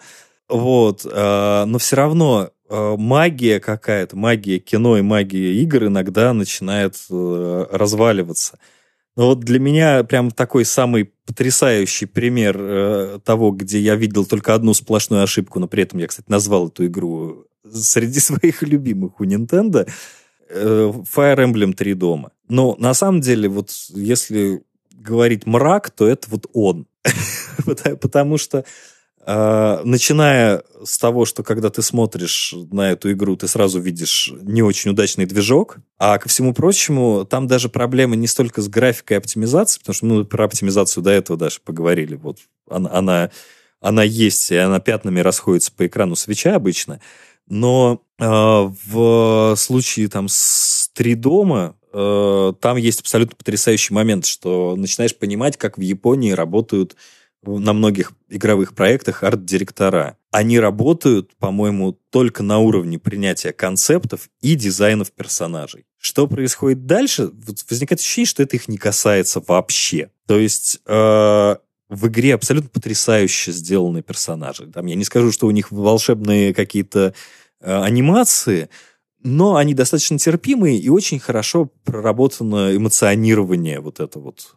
Но при этом а, под них даже абсолютно не попытались подбить все остальное. То есть фоны, которые вот при, при всей э, визуальной простоте персонажей, при этих четких линиях, на фонах они яростно пытались зачем-то сделать реалистичные текстуры каменной кладки на квадратных моделях, которые и смотрятся, не смотрятся. То есть есть прекрасные примеры э, всяческих игр, даже вот таких всяческих бесплатных донатных шутеров, э, да, даже какой-нибудь Fortnite, когда ты видишь, что игру пытались упростить визуально и найти стилистику таким образом, чтобы оно все смотрелось едино и запускалось на любой абсолютно платформе, на любом компьютере, на свече в идеальном абсолютно виде. Вот Fire Emblem это, это не смог. Причем он не смог, он еще и тормозит порой, а самая поразительная для меня вещь, которую, вот, если бы просто игра не была настолько э, цепляющей сюжетом и геймплеем, да, вот был момент, на котором я действительно готов был ее выключить поначалу. Это для того, чтобы очень по-быстрому загружать э, диалоги, потому что там есть прям моменты, когда события скачут из одного места в другое, и тут произошел диалог, там они происходят не в трехмерном пространстве вот этого как бы, Гарек-Мах, храм, который, в котором они все жили, он и так-то не симпатичный. Вот он, он хоро- хорош по тому, как, как в нем что расположено, но он сам очень несимпатичен, мягко говоря. Вот. И, соответственно, для того, чтобы ускорить под, подгрузку, они вставили персонажей внутрь сферы, на которую натянута панорама этого Гарек-Маха. Во-первых, она расползается пикселями. Во-вторых, она искажается как сфера. То есть что-то странное происходит на фоне. А самое главное, что по какой-то волшебной причине они не порендерили эти сферы с панорамами, сделанными ну, таким литым, э, литой съемкой на 360 градусов, а, по-моему, они их склеили в фотошопе. И вот стоят два персонажа, разговаривают, и у тебя уже диалог тебе не важен, потому что у тебя на фоне стык. Ты не можешь, да, как бы читать текст, ты такой, блин, как меня это раздражает, да? К- конечно, ну, просто, просто у, у тебя пиксельные стыки какие-то, хотя э, понимаешь прекрасно, что, наверное, можно было найти какое-то более грамотное решение всей этой ситуации. И зачастую... Ну, ты, то есть вопрос в том, а что вы так пытались-то выпендриться с этими э, поворотами камеры в диалогах, когда по факту можно было действительно дать картиночку с фончиком, но это смотрелось бы хотя бы чисто. И вот э, на свече, к сожалению, ну вообще, в принципе, даже не на свече, а в принципе у японских разработчиков очень часто вылезают такие проблемы. Вот. Это зачастую связано, конечно же, с тем, что они используют неп- непонятные древние движки еще с времен PlayStation 2 и Nintendo GameCube, которые, в принципе, стоило бы уже отставить в сторону. Но, но они это продолжают делать. И э, по такой же причине, мне кажется, всяческие вещи типа как там, Deadly Premonition 2, что у нас там так потрясающе-то? О, да, Deadly Premonition 2, это был вообще кошмар. Там вообще великолепная игра, особенно технически. А казалось, казалось бы, почему бы вам не попробовать найти какой-то визуальный стиль, в котором это все будет работать? То есть э, начинаешь смотреть на, как, на какие-нибудь другие примеры э, игр, в принципе, да, то есть в которых нереалистичный визуальный стиль, но при этом воспринимается очень сильно и серьезно. Вот вспоминается эта белорусская игра э, This is the Police, часть вторая. Вот, где, да, она, конечно, тоже на свече работает плохо, потому что потому что они там явно не очень сильно постарались, но вот то, что у них, например, для подобных вещей, в которых Deadly Premonition пострадал, уже готовый по факту визуальный стиль был. Да я понимаю, что он 2D-шный, а Deadly Premonition трехмерный, да, но уже возникает вопрос, а стоило ли ему быть трехмерным? А стоило ли пытаться делать реальную геометрию лиц, когда у вас все равно не хватает шейдеров кожи, чтобы они выглядели не как мертвые манекены? Ну, Ну, в случае с э, той же Fire слава богу, здесь просто можно ограничиться селл-шейдингом, и все такие, ну, выглядит вроде ничего. да, можно было. Там много чего можно было сделать. Но, к сожалению, по какой-то причине они приняли такое решение. Да и вообще, в принципе, идея использовать движок от э, Dynasty Warriors, она настолько сомнительная, потому что, да, это позволит вывести толпу в момент удара. То есть для красоты вот этого вот удара. Но, но все остальное это выглядит плохо. Особенно, когда начинаешь смотреть тот же самый Fire Emblem, там есть одна миссия, она не обязательная, насколько я помню, и она происходит прям в глубоком лесу. Там прям деревья, деревья, деревья, деревья. И там так начинает тормозить.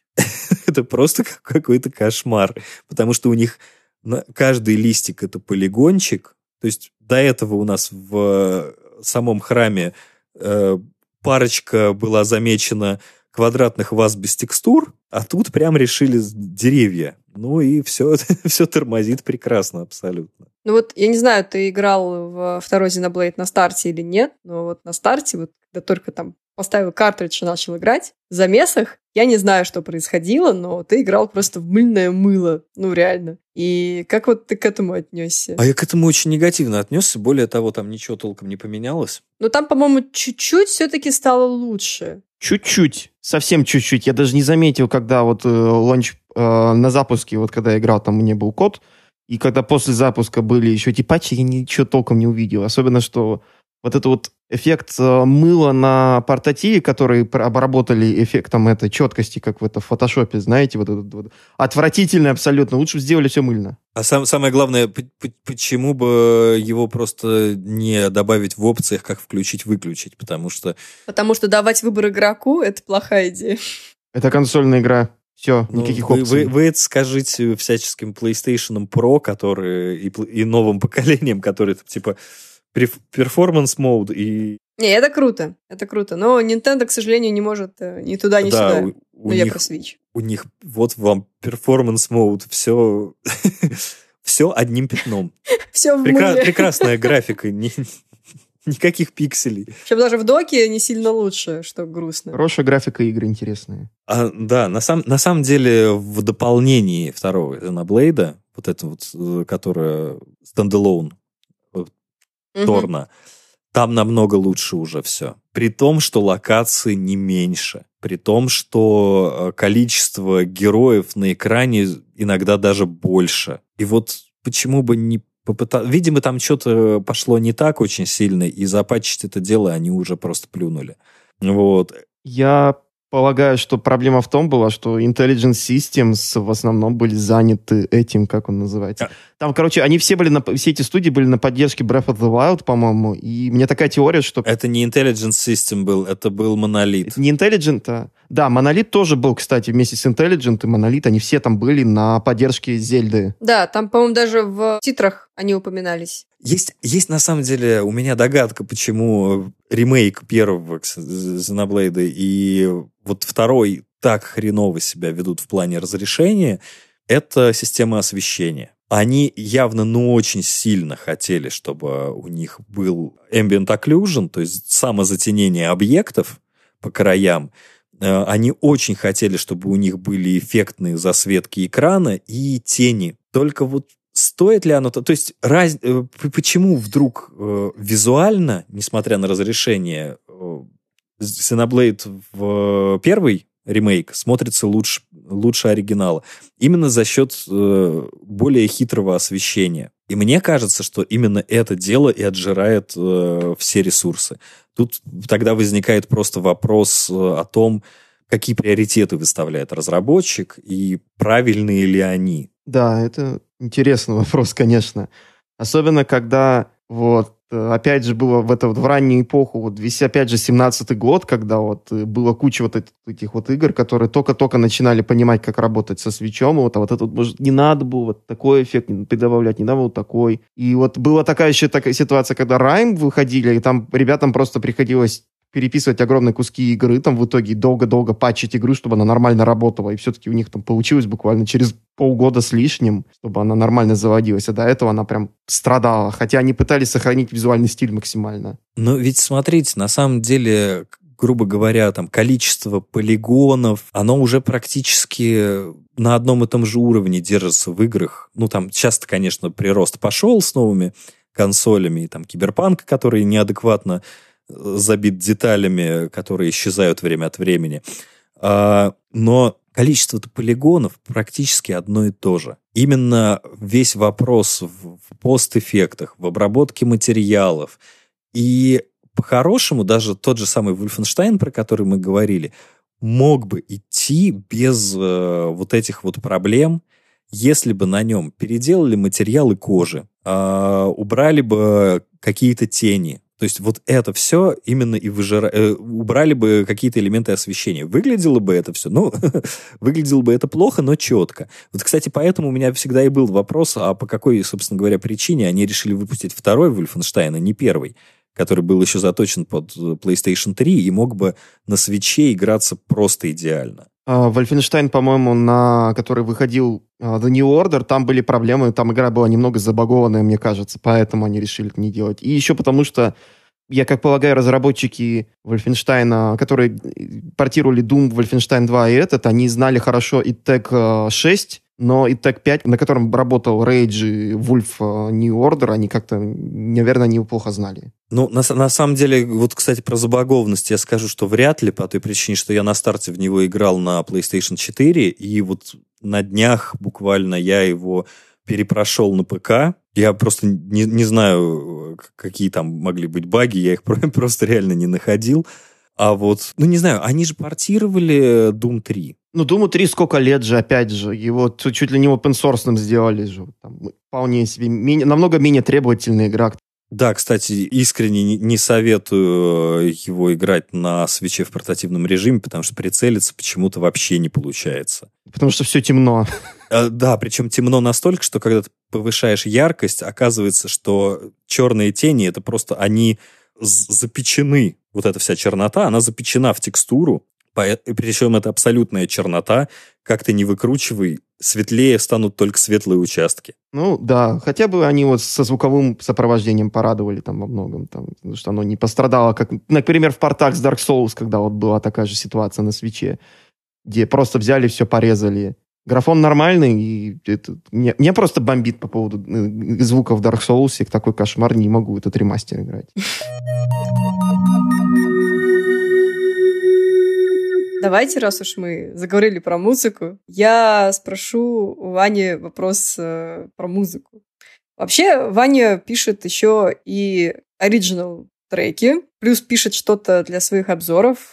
Скажи, надеюсь, я правильно произнесу название псевдоним Аята Камина. А это, ну, э, слушай, это, это псевдоним с 2003 года, из аниме я его стырил, и он прилип ко мне. А, Гурен Лаган? Нет, нет, нет. нет. Разефон было такое аниме, клон Евангелиона. Я думала, Камина это из Гурен Лагана. Ну ладно. А В общем, да, пос- послушайте, мне, например, были дикие вайбы каких-нибудь там э, Night in the Woods или вот таких вот э, инди-игр с очень-очень тяжелым и крутым саундтреком. Мне прям очень зашло, и я бы вообще видела твою музыку в качестве какого-то саундтрека, какой-то, знаешь, такой э, сложной с точки зрения моральной игры, но при этом очень крутой. Тот же самый, вчера прошла Little Nightmares 2, и там, например, музыка прям супер давящая и очень крутая. И вопрос такой, ну раз уж ты пишешь музыку, ты наверняка тоже с точки зрения профессионального оцениваешь саундтреки к играм.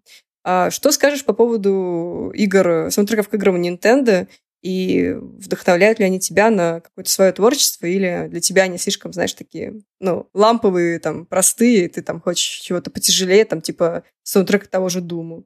Ну, ска- скажем так, э, я сам пытаюсь еще сейчас пролезть в game development как композитор, да, и пока что, пока что не очень понятно, насколько это все получится, но... Ссылка на резюме Вани в описании.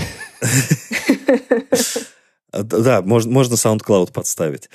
Вот. а, Обязательно. смысл в том, что э, игры Nintendo это же потрясающе. На самом деле я больше как раз-таки в плане саундтреков тяготею к японской школе. Это вот две таких разных э, саундтрековых школы, да, американская и, в принципе, западная, она больше сейчас, благодаря э, веяниям Ханса Циммера, э, ориентирована на то, чтобы не описать как-то дополнительно момент, а просто его подчеркнуть. То есть какие-то... Даже тот же самый Doom, это же, в принципе, не музыка.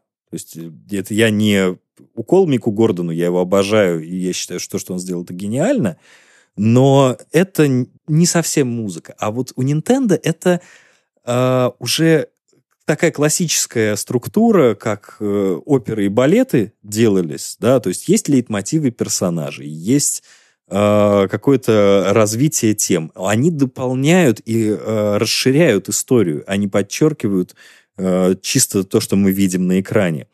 Вот, поэтому, конечно, Кодзи Кондо — это просто, наверное, один из лучших композиторов японских, что когда-либо был. Это тот, кто писал Марио, тот, кто писал Зельду. Хоть я, например, очень не люблю э, вот эту вот классическую там-там-там-там-там-там, вот вот это очень... Не любишь? Не вот и эту кон- кон- конкретно не люблю. Из э, всех остальных частей Марио, где он писал главные темы, там просто великолепно. А это, может быть, может быть, она просто приелась, знаешь, за годы. Но с, мо- с моей точки зрения, у него одна из самых эпичных и поразительных работ, это, конечно же, «Окарина времен». Вот мне не понравился саундтрек э, Breath of the Wild, потому что Ну, он такой, он такой, да, Он- он какой-то эмбиент. он то присутствует, то не присутствует, да, и вроде как проскальзывают какие-то классические темы, но он такой действительно где-то между э, саундтреками к э, мультфильмам Миядзаки, там вообще строн Миядзаки вайп в последней Зельде, вот, и действительно американской уже школой, то есть чис- чисто подчеркнуть происходящее, сделать эффектное трям на выходе на открытый простор, но вот то, что было к Акарине времен написано и к Маске Мажоры, это прям, наверное, то, что и сделало игру одной из лучших серии, одной из лучших игр в истории. Вот. А, так, в принципе, а, конечно, опять же, Xenoblade 2, саунд, саундтреки потрясающие, они растут из э, Ксеногирза, опять же, того же максимально э, они побратимы. Как раз-таки по всей серии исчез, э, исчезал вот этот вот оригинальный вайп, а на Xenoblade 2 он вернулся. Плюс они там тяжелые. Вот. А во многих других играх, э, ну вот, вот как-то не знаю, то есть, например, э, Splatoon это очень оригинальный подход к э, написанию сценария, потому что там вот эта вся обработка тьфу, сценария, саундтрека, вся эта обработка голосов под э, кальмарчиков, конечно, э, поразительно. А вот, например, в Animal Crossing меня никак не может зацепить саундтрек ни, ни одной из частей. То есть он, я выключаю звук. Меня начинает, меня начинает в какой-то момент раздражать, э, потому что там вот эта вот привязка идет зачастую музыкальные темы к э, времени суток, и уже хватит, я ее уже наслушался. То есть Так как особенно, особенно с учетом того, что я слышал в основном ночные темы, потому что днем я работаю, и вот это да, я тоже хотела сказать, что вот эти вот все 6am, там, 3am, вот эти все, которые такие уже совсем, совсем такие медленные, они, конечно... Ты сразу, в общем, понимаешь, что уже, наверное, пора спать. Да, я пытаюсь не заснуть наоборот. Включаешь какой-нибудь, знаешь, на фон какой-нибудь или что-то тяжелое, чтобы не заснуть точно. Тяжелое вряд ли, потому что, знаешь, это ловить карася, и вот это вот как в старом анекдоте, да. Так наоборот, круто. Это, это как в Якуде, знаешь, когда ты делаешь какое-нибудь совершенно трешовое занятие, а у тебя на фоне эпичный саундтрек, и ты чувствуешь себя так круто. Мне кажется, это, наверное, уже надо врубать это Ленинград, там рыба, твоей, рыба моей мечты, когда ты карасей ловишь в Animal Crossing. Не знаю почему. Если металл, мне просто вспомнился вот этот старый дурной анекдот, где такие металлисты «Металл!» стоят, кричат, мальчик маленький выходит, говорит, а мы с папой ловили рыбу, и поймали карася, и что? Ну, он икру металл. Металл!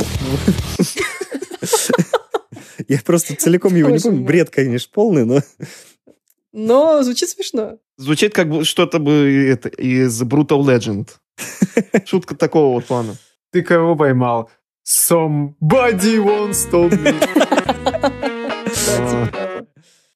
Ладно, давай поговорим еще немного о твоей деятельности, а именно о твоем канале. Какие у тебя планы на будущее? Э, ты хочешь попробовать какие-то новые форматы или пока думаешь ограничиться только обзорами? А, будущее канала планируется такое, постараться его не закрыть. Потому что... Хороший план. Планка низкая. Надежный, как швейцарские часы. Да, потому что на самом-то деле э, фишка еще вся в том, что я что-то как-то пробую новые форматы, они не заходят, и, наверное, уже последние полтора года я не пробую новые форматы. У меня была такая идея, э, там, игрология.док, выпускать ролики про э, вся, всяческих личностей крутых, которые работали над играми. И я выпустил про э, композитора Final Fantasy Нобу Ямацу, такой мик- микродокументалочка, но вот людям не очень сильно заходит. Я, конечно, хочу делать чисто для себя, но когда ты видишь, что какого-то фидбэка особенного нет, а у тебя там счетчик часов работы над роликом где-то зашкаливает уже хотя бы за 50, понимаешь, что, ну, может быть, я тогда это делать не буду. Вот. То же самое, кстати, с историями серий, потому что истории серии начинают хорошо смотреть там первую, вторую часть, а потом, ну, как-то не идет. Поэтому... Пиринов жаловался, когда выпускал обзор на персону 3, персону 4, что их особо не смотрят, ну, ретроспектива. А первую, вторую там прям хорошие просмотры были. Ну, вот то же самое. Я начал историю серии Metal Gear, и в первой там и смотреть толком нечего. Ну, как бы пиксели бегают туда-сюда и чуть-чуть графички, да. Я еще тогда работал на макбуке, и не мог себе позволить рендерить там то, что сейчас у меня рендерится там по 3-4 часа, тогда бы у меня по 14 часов уходило, и ну, не вариант что-то подобное делать. Слушай, Вань, а вот смотри, есть же история серии Metal Gear у того же Stop Game, да, который там достаточно тоже эту тему развивал. А почему ты решил попробовать тоже на эту же, по сути, территорию зайти, если, по сути, есть? Ты считаешь, что что-то можешь новое внести, какую-то новую информацию рассказать или дать какую-то свою точку зрения на а, всю историю? А знаешь, на самом деле разумного ответа у меня не будет по, по той причине, что, во-первых, я, Просто не, во-первых, я не смотрю стоп-гейм, вот. И... Но у них достаточно хорошие видео, вот этот контент. Э, хорошие видео. Я видел у них историю серии Final Fantasy, что-то там... Но я у них не, почему-то не досматриваю до конца. Ну, не заходит так. То есть я никого не отговариваю смотреть. Они, они прекрасно все делают. Мне у них что-то нравится, что-то не нравится. А, нет, просто я хотел рассказать. Я, не, там, ну, грубо говоря, не оглядываясь там на других, а просто вот у меня была такая идея рассказать. Первые ролики очень неплохо. Там первая часть зашла, по 25 тысяч просмотров было. Ну, последний раз, по крайней мере, когда я смотрел, чего там да как с ней было. А потом я к тому, что я начинаю делать сложнее, сложнее и с моей точки зрения интересней, а уже как бы народ на это дело не приходит. То есть у меня четвертая часть истории серии Metal Gear, ну, от силы вот еще чуть-чуть и 4000 просмотров будет, а там работы было очень много. Поэтому лучше всего заходит... Намного больше, да, чем... Да, и ты, и, ты, и ты просто уже как бы не хочешь продолжать делать сериал, потому что ты видишь, что он уже становится не настолько популярным, ну и зачем, собственно говоря, это кому это надо. Так это проблема со всеми такими сериалами на Ютубе, даже вот с летсплеями, когда вот все смотрят первый эпизод, а потом это внезапно так резко-резко-резко опускаются просмотры там вот стабильно. И как-то они и то потом по- выходят на плато, где они больше не падают так в основном, но все равно не так, как в первый. И потом они немного подпрыгивают под- на последний эпизод. Да, потому что все хотят посмотреть, как же пройти игру. Вот, ну, я поэтому, у меня там были запланированы всякие типа сериалов, но как-то как-то не пошло. Да и вообще, в принципе, прыгают. э, про- просмо- Просмотры на все влияют. Потому что, опять же, даже делая для себя, ты хочешь э, какой-то фидбэк. А пробовать новый формат, да, я хочу попробовать э, формат упростить хоть чуть-чуть, потому что вот сейчас вот будет сложный ролик, а следующий после него я хочу просто, чтобы у меня какая-то хотя бы регулярность возникла, то есть что-то ограничиться 10 минутами, там не расписывать на полчаса. Потому что тоже, когда делаешь с графикой, получается так, что 16 минут ролика это уже много. Это, это уже много, и Ну, Ты же смотришь еще статистику, там, сколько примерно у тебя посмотрела, там, большая часть людей, там, сколько минут э, смотрела там из 30. например. Да, ну, кстати, на самом деле не так сильно падает. То есть там, конечно же, э, грубо говоря, то, что 50% отсекается на первой минуте, это классика для YouTube, а потом уже так доста- достаточно ровно идет. Но просто, э, понимаете, еще в чем дело? Э, Как бы я там для себя выбрал такой формат, что я начинаю очень, ну не то, что пространно, да, а начинаю делать, э, какую-то хочу мысль ввести в начале, да, и там рассказать про разработчика, рассказать там чуть-чуть даже про историю серии и прийти к какому-то выводу в конце, почему это хорошо, там, с учетом истории серии, с учетом истории этого разработчика, да, но, э, грубо говоря, э, вот эти вот самые первые минуты, они самые сложные в производстве получаются. Прям вот, э, потому что перекрывать нечем. Ну и, конечно, на них, на них и отваливаются, потому что далеко не всем, некоторым надо, чтобы им сразу оценку назвали, и все. Всем привет, игра говно. Спасибо большое за внимание. Или как Логвинов, просто там 11 из 10 лучший Call of Duty. Это он затролливает, все такие, о, 11 из 10, что он опять сказал? И он там уже патроны. А, ты имеешь в виду, вот когда сам в самом начале делают вот эти вот э, вырезки самого обзора, да? Не, я просто потому, что Логвинов начал просто уже всех троллить там это оценками про с два- 200 из 10 уже, когда, чтобы все кликали. А у меня была оценка 53 из 10. Это с как, какой игре? А, Данганронпе, О, третий. а почему именно 53? А потому что она на самом деле Данганронпа V3 называется Данганронпа 53. А, я посмотрела твой обзор, но не посмотрела спойлерную часть, потому что я все-таки надеюсь, что когда-нибудь доберусь, потому что Данганронпа это круто. Всем на самом деле советую. Я жду, когда ты доберешься до Феникса Райта. Да, когда-нибудь я сделаю это тоже. Я вообще даже не буду про Zero Escape тогда заикаться. Я еще скачала себе 999 игру на DS. Тоже когда-нибудь себе планирую поиграть. Здесь надо вклеить Гитлера. Правильно. Да. 999 еще хорошая, а вот, а вот э, вторая часть, Versus Last Reward, э, я просто не смог. Они пережевывают одни и те же мысли, одни и те же фразы по 50 раз. А Zero Time Dilemma. А так смысл в него играть, если прошлый не пройден? Ну, они там все-таки объясняют частично, что там произошло в предыдущих частях, а она там... Так, э, так они, они только и делают, что объясняют постоянно. Вот это прям очень сложно.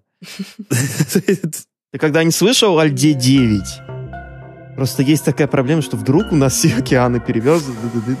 Та- Там просто, понимаете, количество конспирологических теорий, оно как бы, когда начинает уже зашкаливать чрезмерно, уже становится плохо. Давайте мы пойдем дальше. У нас осталось еще три вопроса. И вот вопрос, который я сейчас задам, он, в принципе, актуален, мне кажется, для всех, кто пытается делать контент. Да, там. Для нас он тоже достаточно актуален. Как вообще у тебя дела обстоят с выгоранием? Как ты заставляешь себя или побуждаешь себя сделать следующий ролик? Э, Были ли мысли такие в стиле, господи, как же все достало, последний ролик набрал мало, не хочу больше ничего делать для этих тунеядцев, а еще приходят, блин, оставляют какие-то мерзкие комменты, вообще ненавижу их всех. И вот как вообще ты к этому относишься? Ну, мне, кстати, мерзких комментариев, слава богу, не оставляют. То есть э, мне в этом плане очень сильно повезло. Ну, к тебе, судя по тому, что ты выкладываешь в Твиттере, приходят иногда какие-то там мамкины аналитики и какой-то полный бред пишут. Ну, это, это очень редкие случаи. Нет, у меня был период, когда мне какие-то сумасшедшие в личку ВКонтакте писали. То есть прям, Ага. прям реально сумасшедшие такие, которые говорили, ты То, что ты не прав? Не, о, Та- там писали формата, типа, ты сделал обзор на Сплатун, значит, ты педофил, я подам на тебя в милицию. Это Причинно-следственная связь. я, Что за я бред? просто... Причем там был такой не один, были люди, которые... Я прошу прощения, дикпики присылали. Я, я быстренько личку... В смысле? Ё-моё. Я быстренько личку. ЖК закрыл, такой, типа... Типа, знаете, это самое... а, у, у тебя такой голос, и, значит, дальше дикпик. Прям вот то, что мне надо было. Я, короче, закрыл нафиг личку в ВК, но на самом деле нет. У меня, видимо, благодаря, а, не знаю, может быть, тому, что я решил, что я не буду на канале материться, благодаря тому, что там, собственно говоря, еще, ну, просто форма подачи такая, мне пишут в основном хорошие, приятные комментарии, и вот это вот как раз-таки мотивирует. Вот это как раз-таки мотивирует, потому То есть комьюнити мотивирует, да? да, потому, потому, потому что ты делаешь что-то, а я всегда, например, недоволен тем, что я сделал. Вот просто что... Ну, что- по тебе заметно. Ты говоришь, Ваня, круто сделал. И Ваня такой, «М, ну вот здесь я на самом деле сделал так себе, мог сделать лучше. И я такая, типа, да забей, круто получилось. «Ну Да, ну могло бы быть лучше, знаешь, вот такой перфекционист, конечно, в этом плане. Ну, ну, действительно могло бы быть лучше. Э, Ну, всегда, всегда может быть лучше, конечно. Но ты же можешь в какой-то момент стать там, на одном месте и сказать себе, блин, я молодец, я сделал круто. Конечно, можно было круче. Да вот, вот, вот это, это, получа- это получается в тот день, когда ролик выходит, и люди пишут комментарии, потому что, ну, вот, вот это, вот, знаешь, знаете, так, почесал свое эго, ну, вот можно дальше работать. Спасибо. Можно дальше говорить себе, что, блин, надо сделать лучше, да? Да, нет, просто на самом деле э, какого-то так, как бы есть вот именно вот такой фидбэк от пользователей. Этот самый, как его, фидбэка денежного его в принципе нету. То есть я, например, решил, что я делаю ролики все без рекламы. Слушай, а партнерка Ютуба, она же присутствует у тебя наверняка? У, да, присутствует она. У меня за три года там 10 тысяч рублей накопилось. М, есть- Ты их вывел, надеюсь? Я не получается что-то вывести. Да? Господи, да, ну вот серьезно, на самом деле, с одной стороны, да, 10 тысяч рублей, на 10 тысяч рублей можно что-то купить.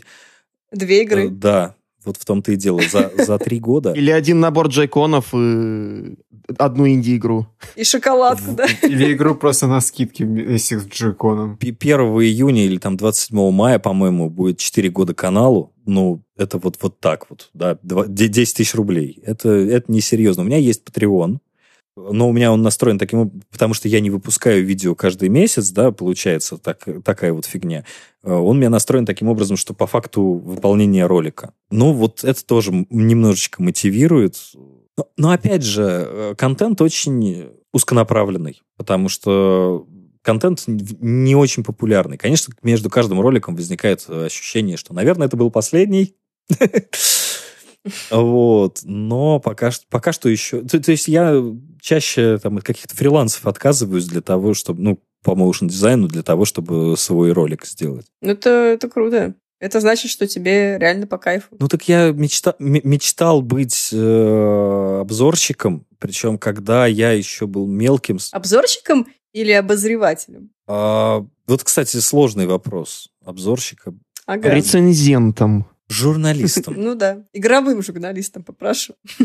Игровым журналистом, потому что мое детство связано с Великим Драконом, с такими великолепными людьми, как э, Валерий Корнеев, э, агент Купер, и там Врен, э, которые писали в этот Великий Дракон, потому что для- они-то были ребятами, которым было по 15 лет, мне это было 10, я на это дело смотрел, думал, вот она работа мечты, играешь в игры, а тебе за это деньги платят.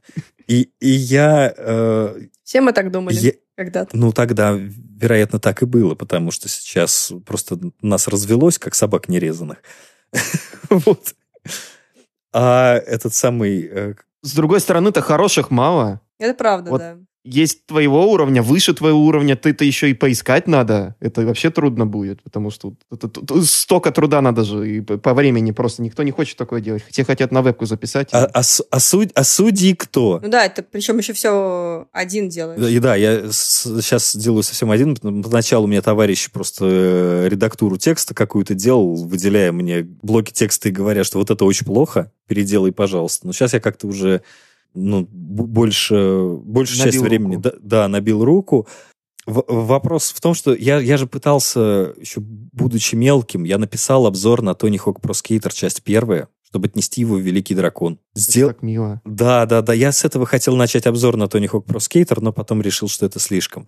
А, Я написал на тетрадочке этот обзор, украсил его всяческими э, моими представлениями о том, как должно выглядеть граффити. Я приехал к, к издательству «Великий дракон» с этой тетрадочкой, простоял там около часа на улице, не решился войти и уехал домой. Это, это вот первая попытка попасть в игровую журналистику. Тетрадочка потеряна. Вот я вообще думал сначала весь обзор оформлять, как будто бы он на тетрадочке написан. Но забил. Слишком, слишком сложно получалось, чтобы выглядело красиво. Вот. А вторая попытка... э, Ну, вот тут хочется рассказать, хочется рассказать. Вопрос в другом.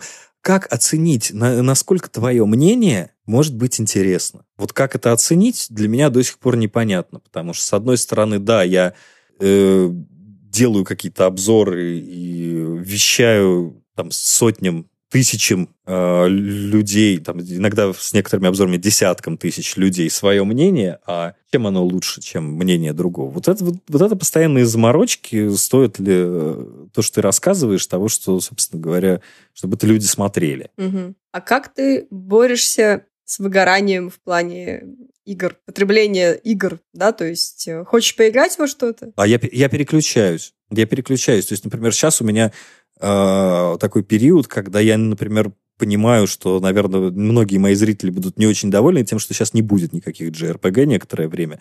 Не могу я смотреть сейчас пока что на анимешные рожи. Вот уже, уже по- просто полный перебор, и Xenoblade первый поэтому еще тоже так тяжело давался, потому что надоели они чудовищно.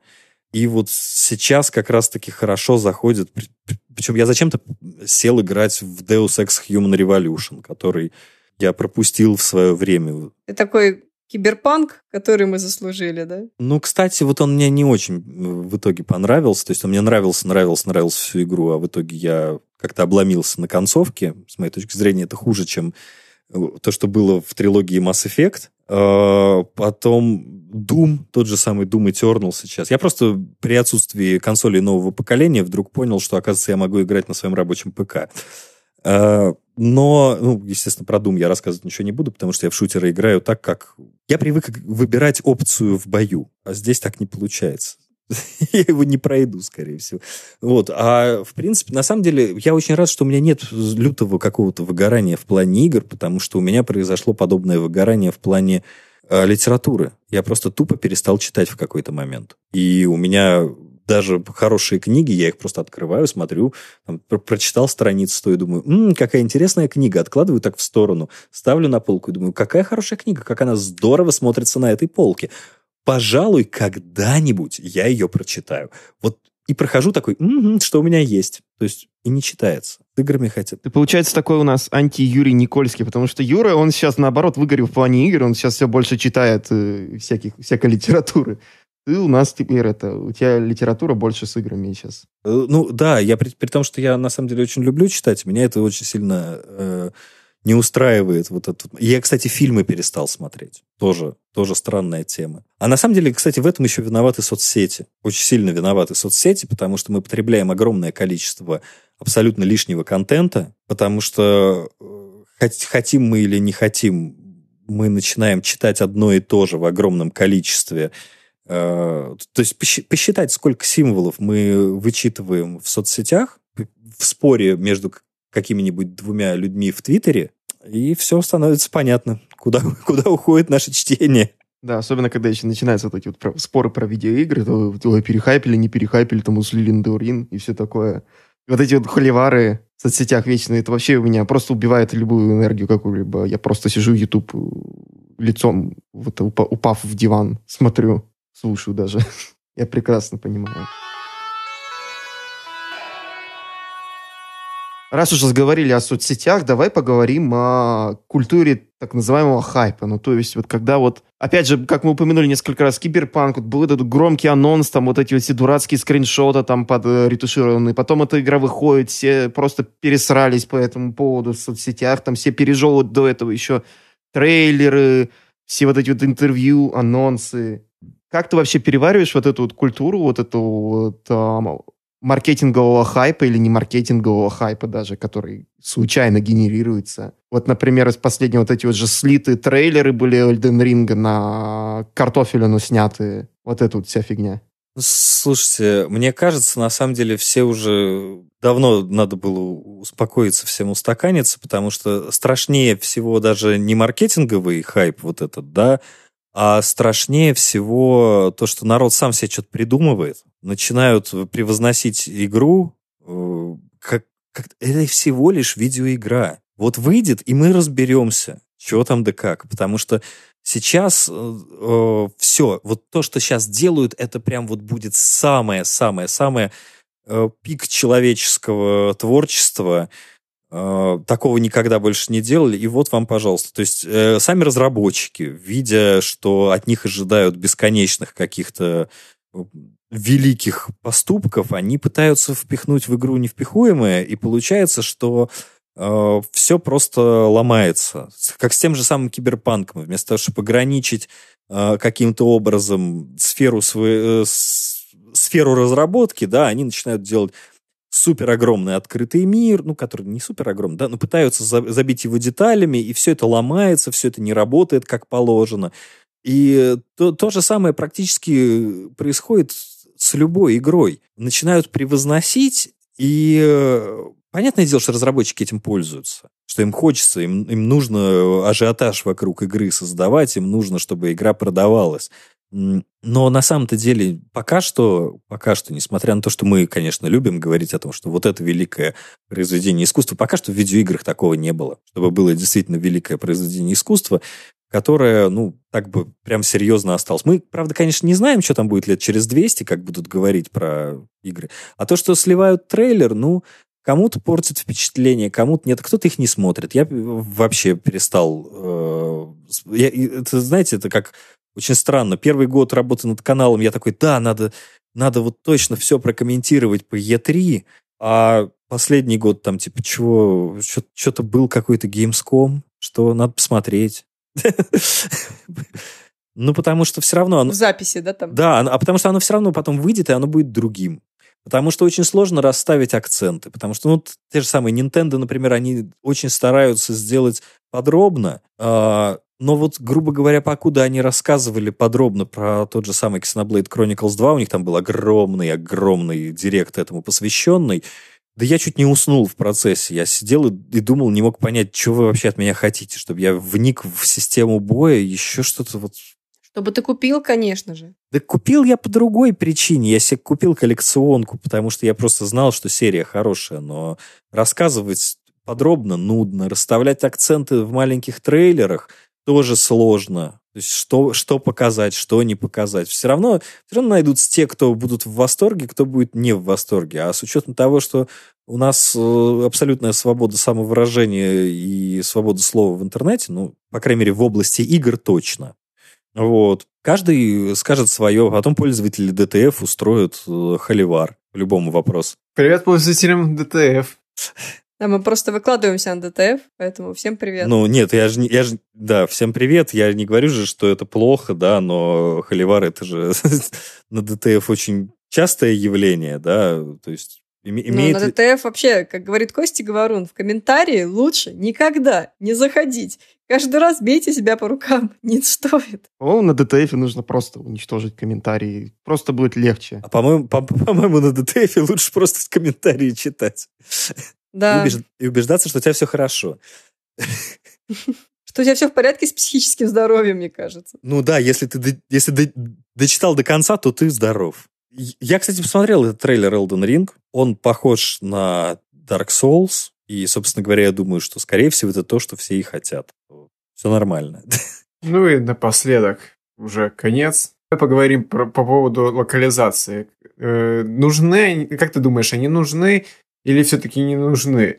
Нужно учить язык или ждать, когда уже издатель решит пере... э, с барского плеча э, предоставит нам локализацию? А я думаю, что, короче, никаких или здесь быть не может, к сожалению, потому что, с одной стороны, да, хорошо локализации, особенно детских игр, потому что, когда у тебя выходит какой-нибудь Йоши, и он не переведен на русский, мы понимаем, что аудитория Йоши — это детишки лет 5-6 в первую очередь, для них это делалось. Ну, и, и они точно не будут э, иметь достаточный уровень английского, чтобы в нем разобраться в том, что там тебе пишут. Вот. Но в целом, конечно, нужны локализации, но надо и учить английский, потому что не только играми это дело ограничивается, что нужны э, нормальные знания языка, чтобы посмотреть еще кучу контента, прочитать еще кучу контента, потому что, скажем так, э, э, э, только русскоязычным сегментом интернета все ведь не ограничивается. А в, в плане локализации, то есть очень сложно просить локализацию какой-нибудь огромной игры типа Fire Emblem, да, или, или Xenoblade 2, о котором тоже сегодня много говорили, потому что издатель не может понять, насколько это будет популярно. То есть перевод подобной игры, он достаточно недешевый. И если они не, не могут быть уверены в том, что их купят на русском языке, они этого, естественно, не делают. То есть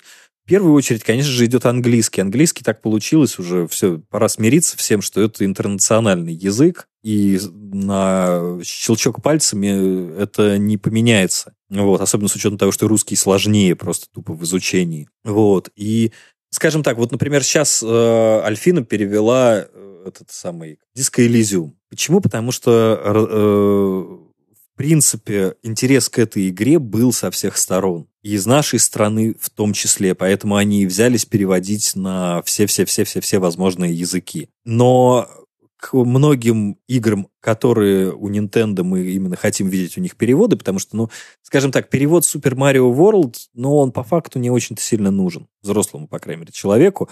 Э, Перевод Zelda Breath of the Wild, ну, тоже там не было такого уж большого количества текста. А подобные огромные э, которые как раз-таки на тексте строятся, это немалая работа, требующая немалых денег. Ну, нужно, нужно быть уверенными, что здесь это покупают. А здесь это не покупают. Там продажи одного только Xenoblade второго, они около двух миллионов э, копий. Ну, не суть важно. Это все равно не те продажи, ну, особенно мы давайте посчитаем, ну, я не, не знаю, можно ли эту информацию найти, сколько куплено в российском регионе. И отсюда мы можем э, понять, что оно того, скорее всего, не стоит. Как ты относишься к людям, которые... э, ну, есть две стороны. Одна сторона, которая говорит, что нет, э, мы не будем покупать э, игры без русского языка. Есть вторая сторона, которая говорит, надо обязательно э, учить английский язык. Вот как ты относишься к этим сторонам баррикад? Нужно потреблять э, только в оригинале контент. Но я не буду говорить, что я говорю, что надо потреблять только в оригинале контент по той причине, что, собственно говоря, сам иногда включаю русские версии, ос- особенно когда они включаются автоматически, мне лень переключить.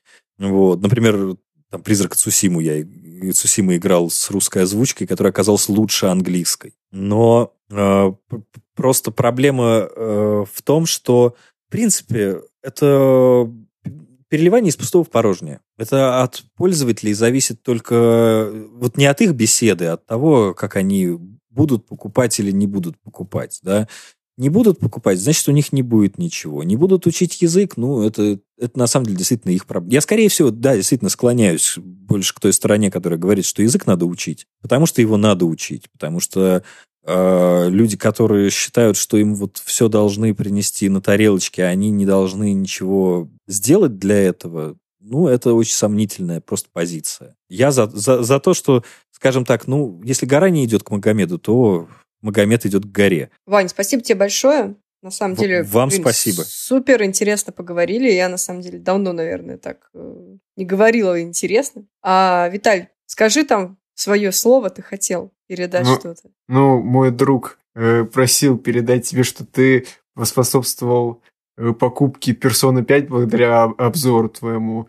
И благодаря обзору на Dragon Quest он э, поменял свое отношение к нему. Он раньше э, резко негативно к нему относился, а после твоего обзора э, стал лучше относиться. Ну, дай бог, чтобы человеку нравились игры. Ему большой привет. Я просто, на самом деле, просто люблю выстраивать контент таким образом, чтобы я э, не хаял, не ругал в первую очередь, а находил что-то, что может понравиться, и с этой точки зрения уже рассказывал. Так что если, если так происходит, значит, оно работает. Поэтому огромное спасибо за этот фидбэк.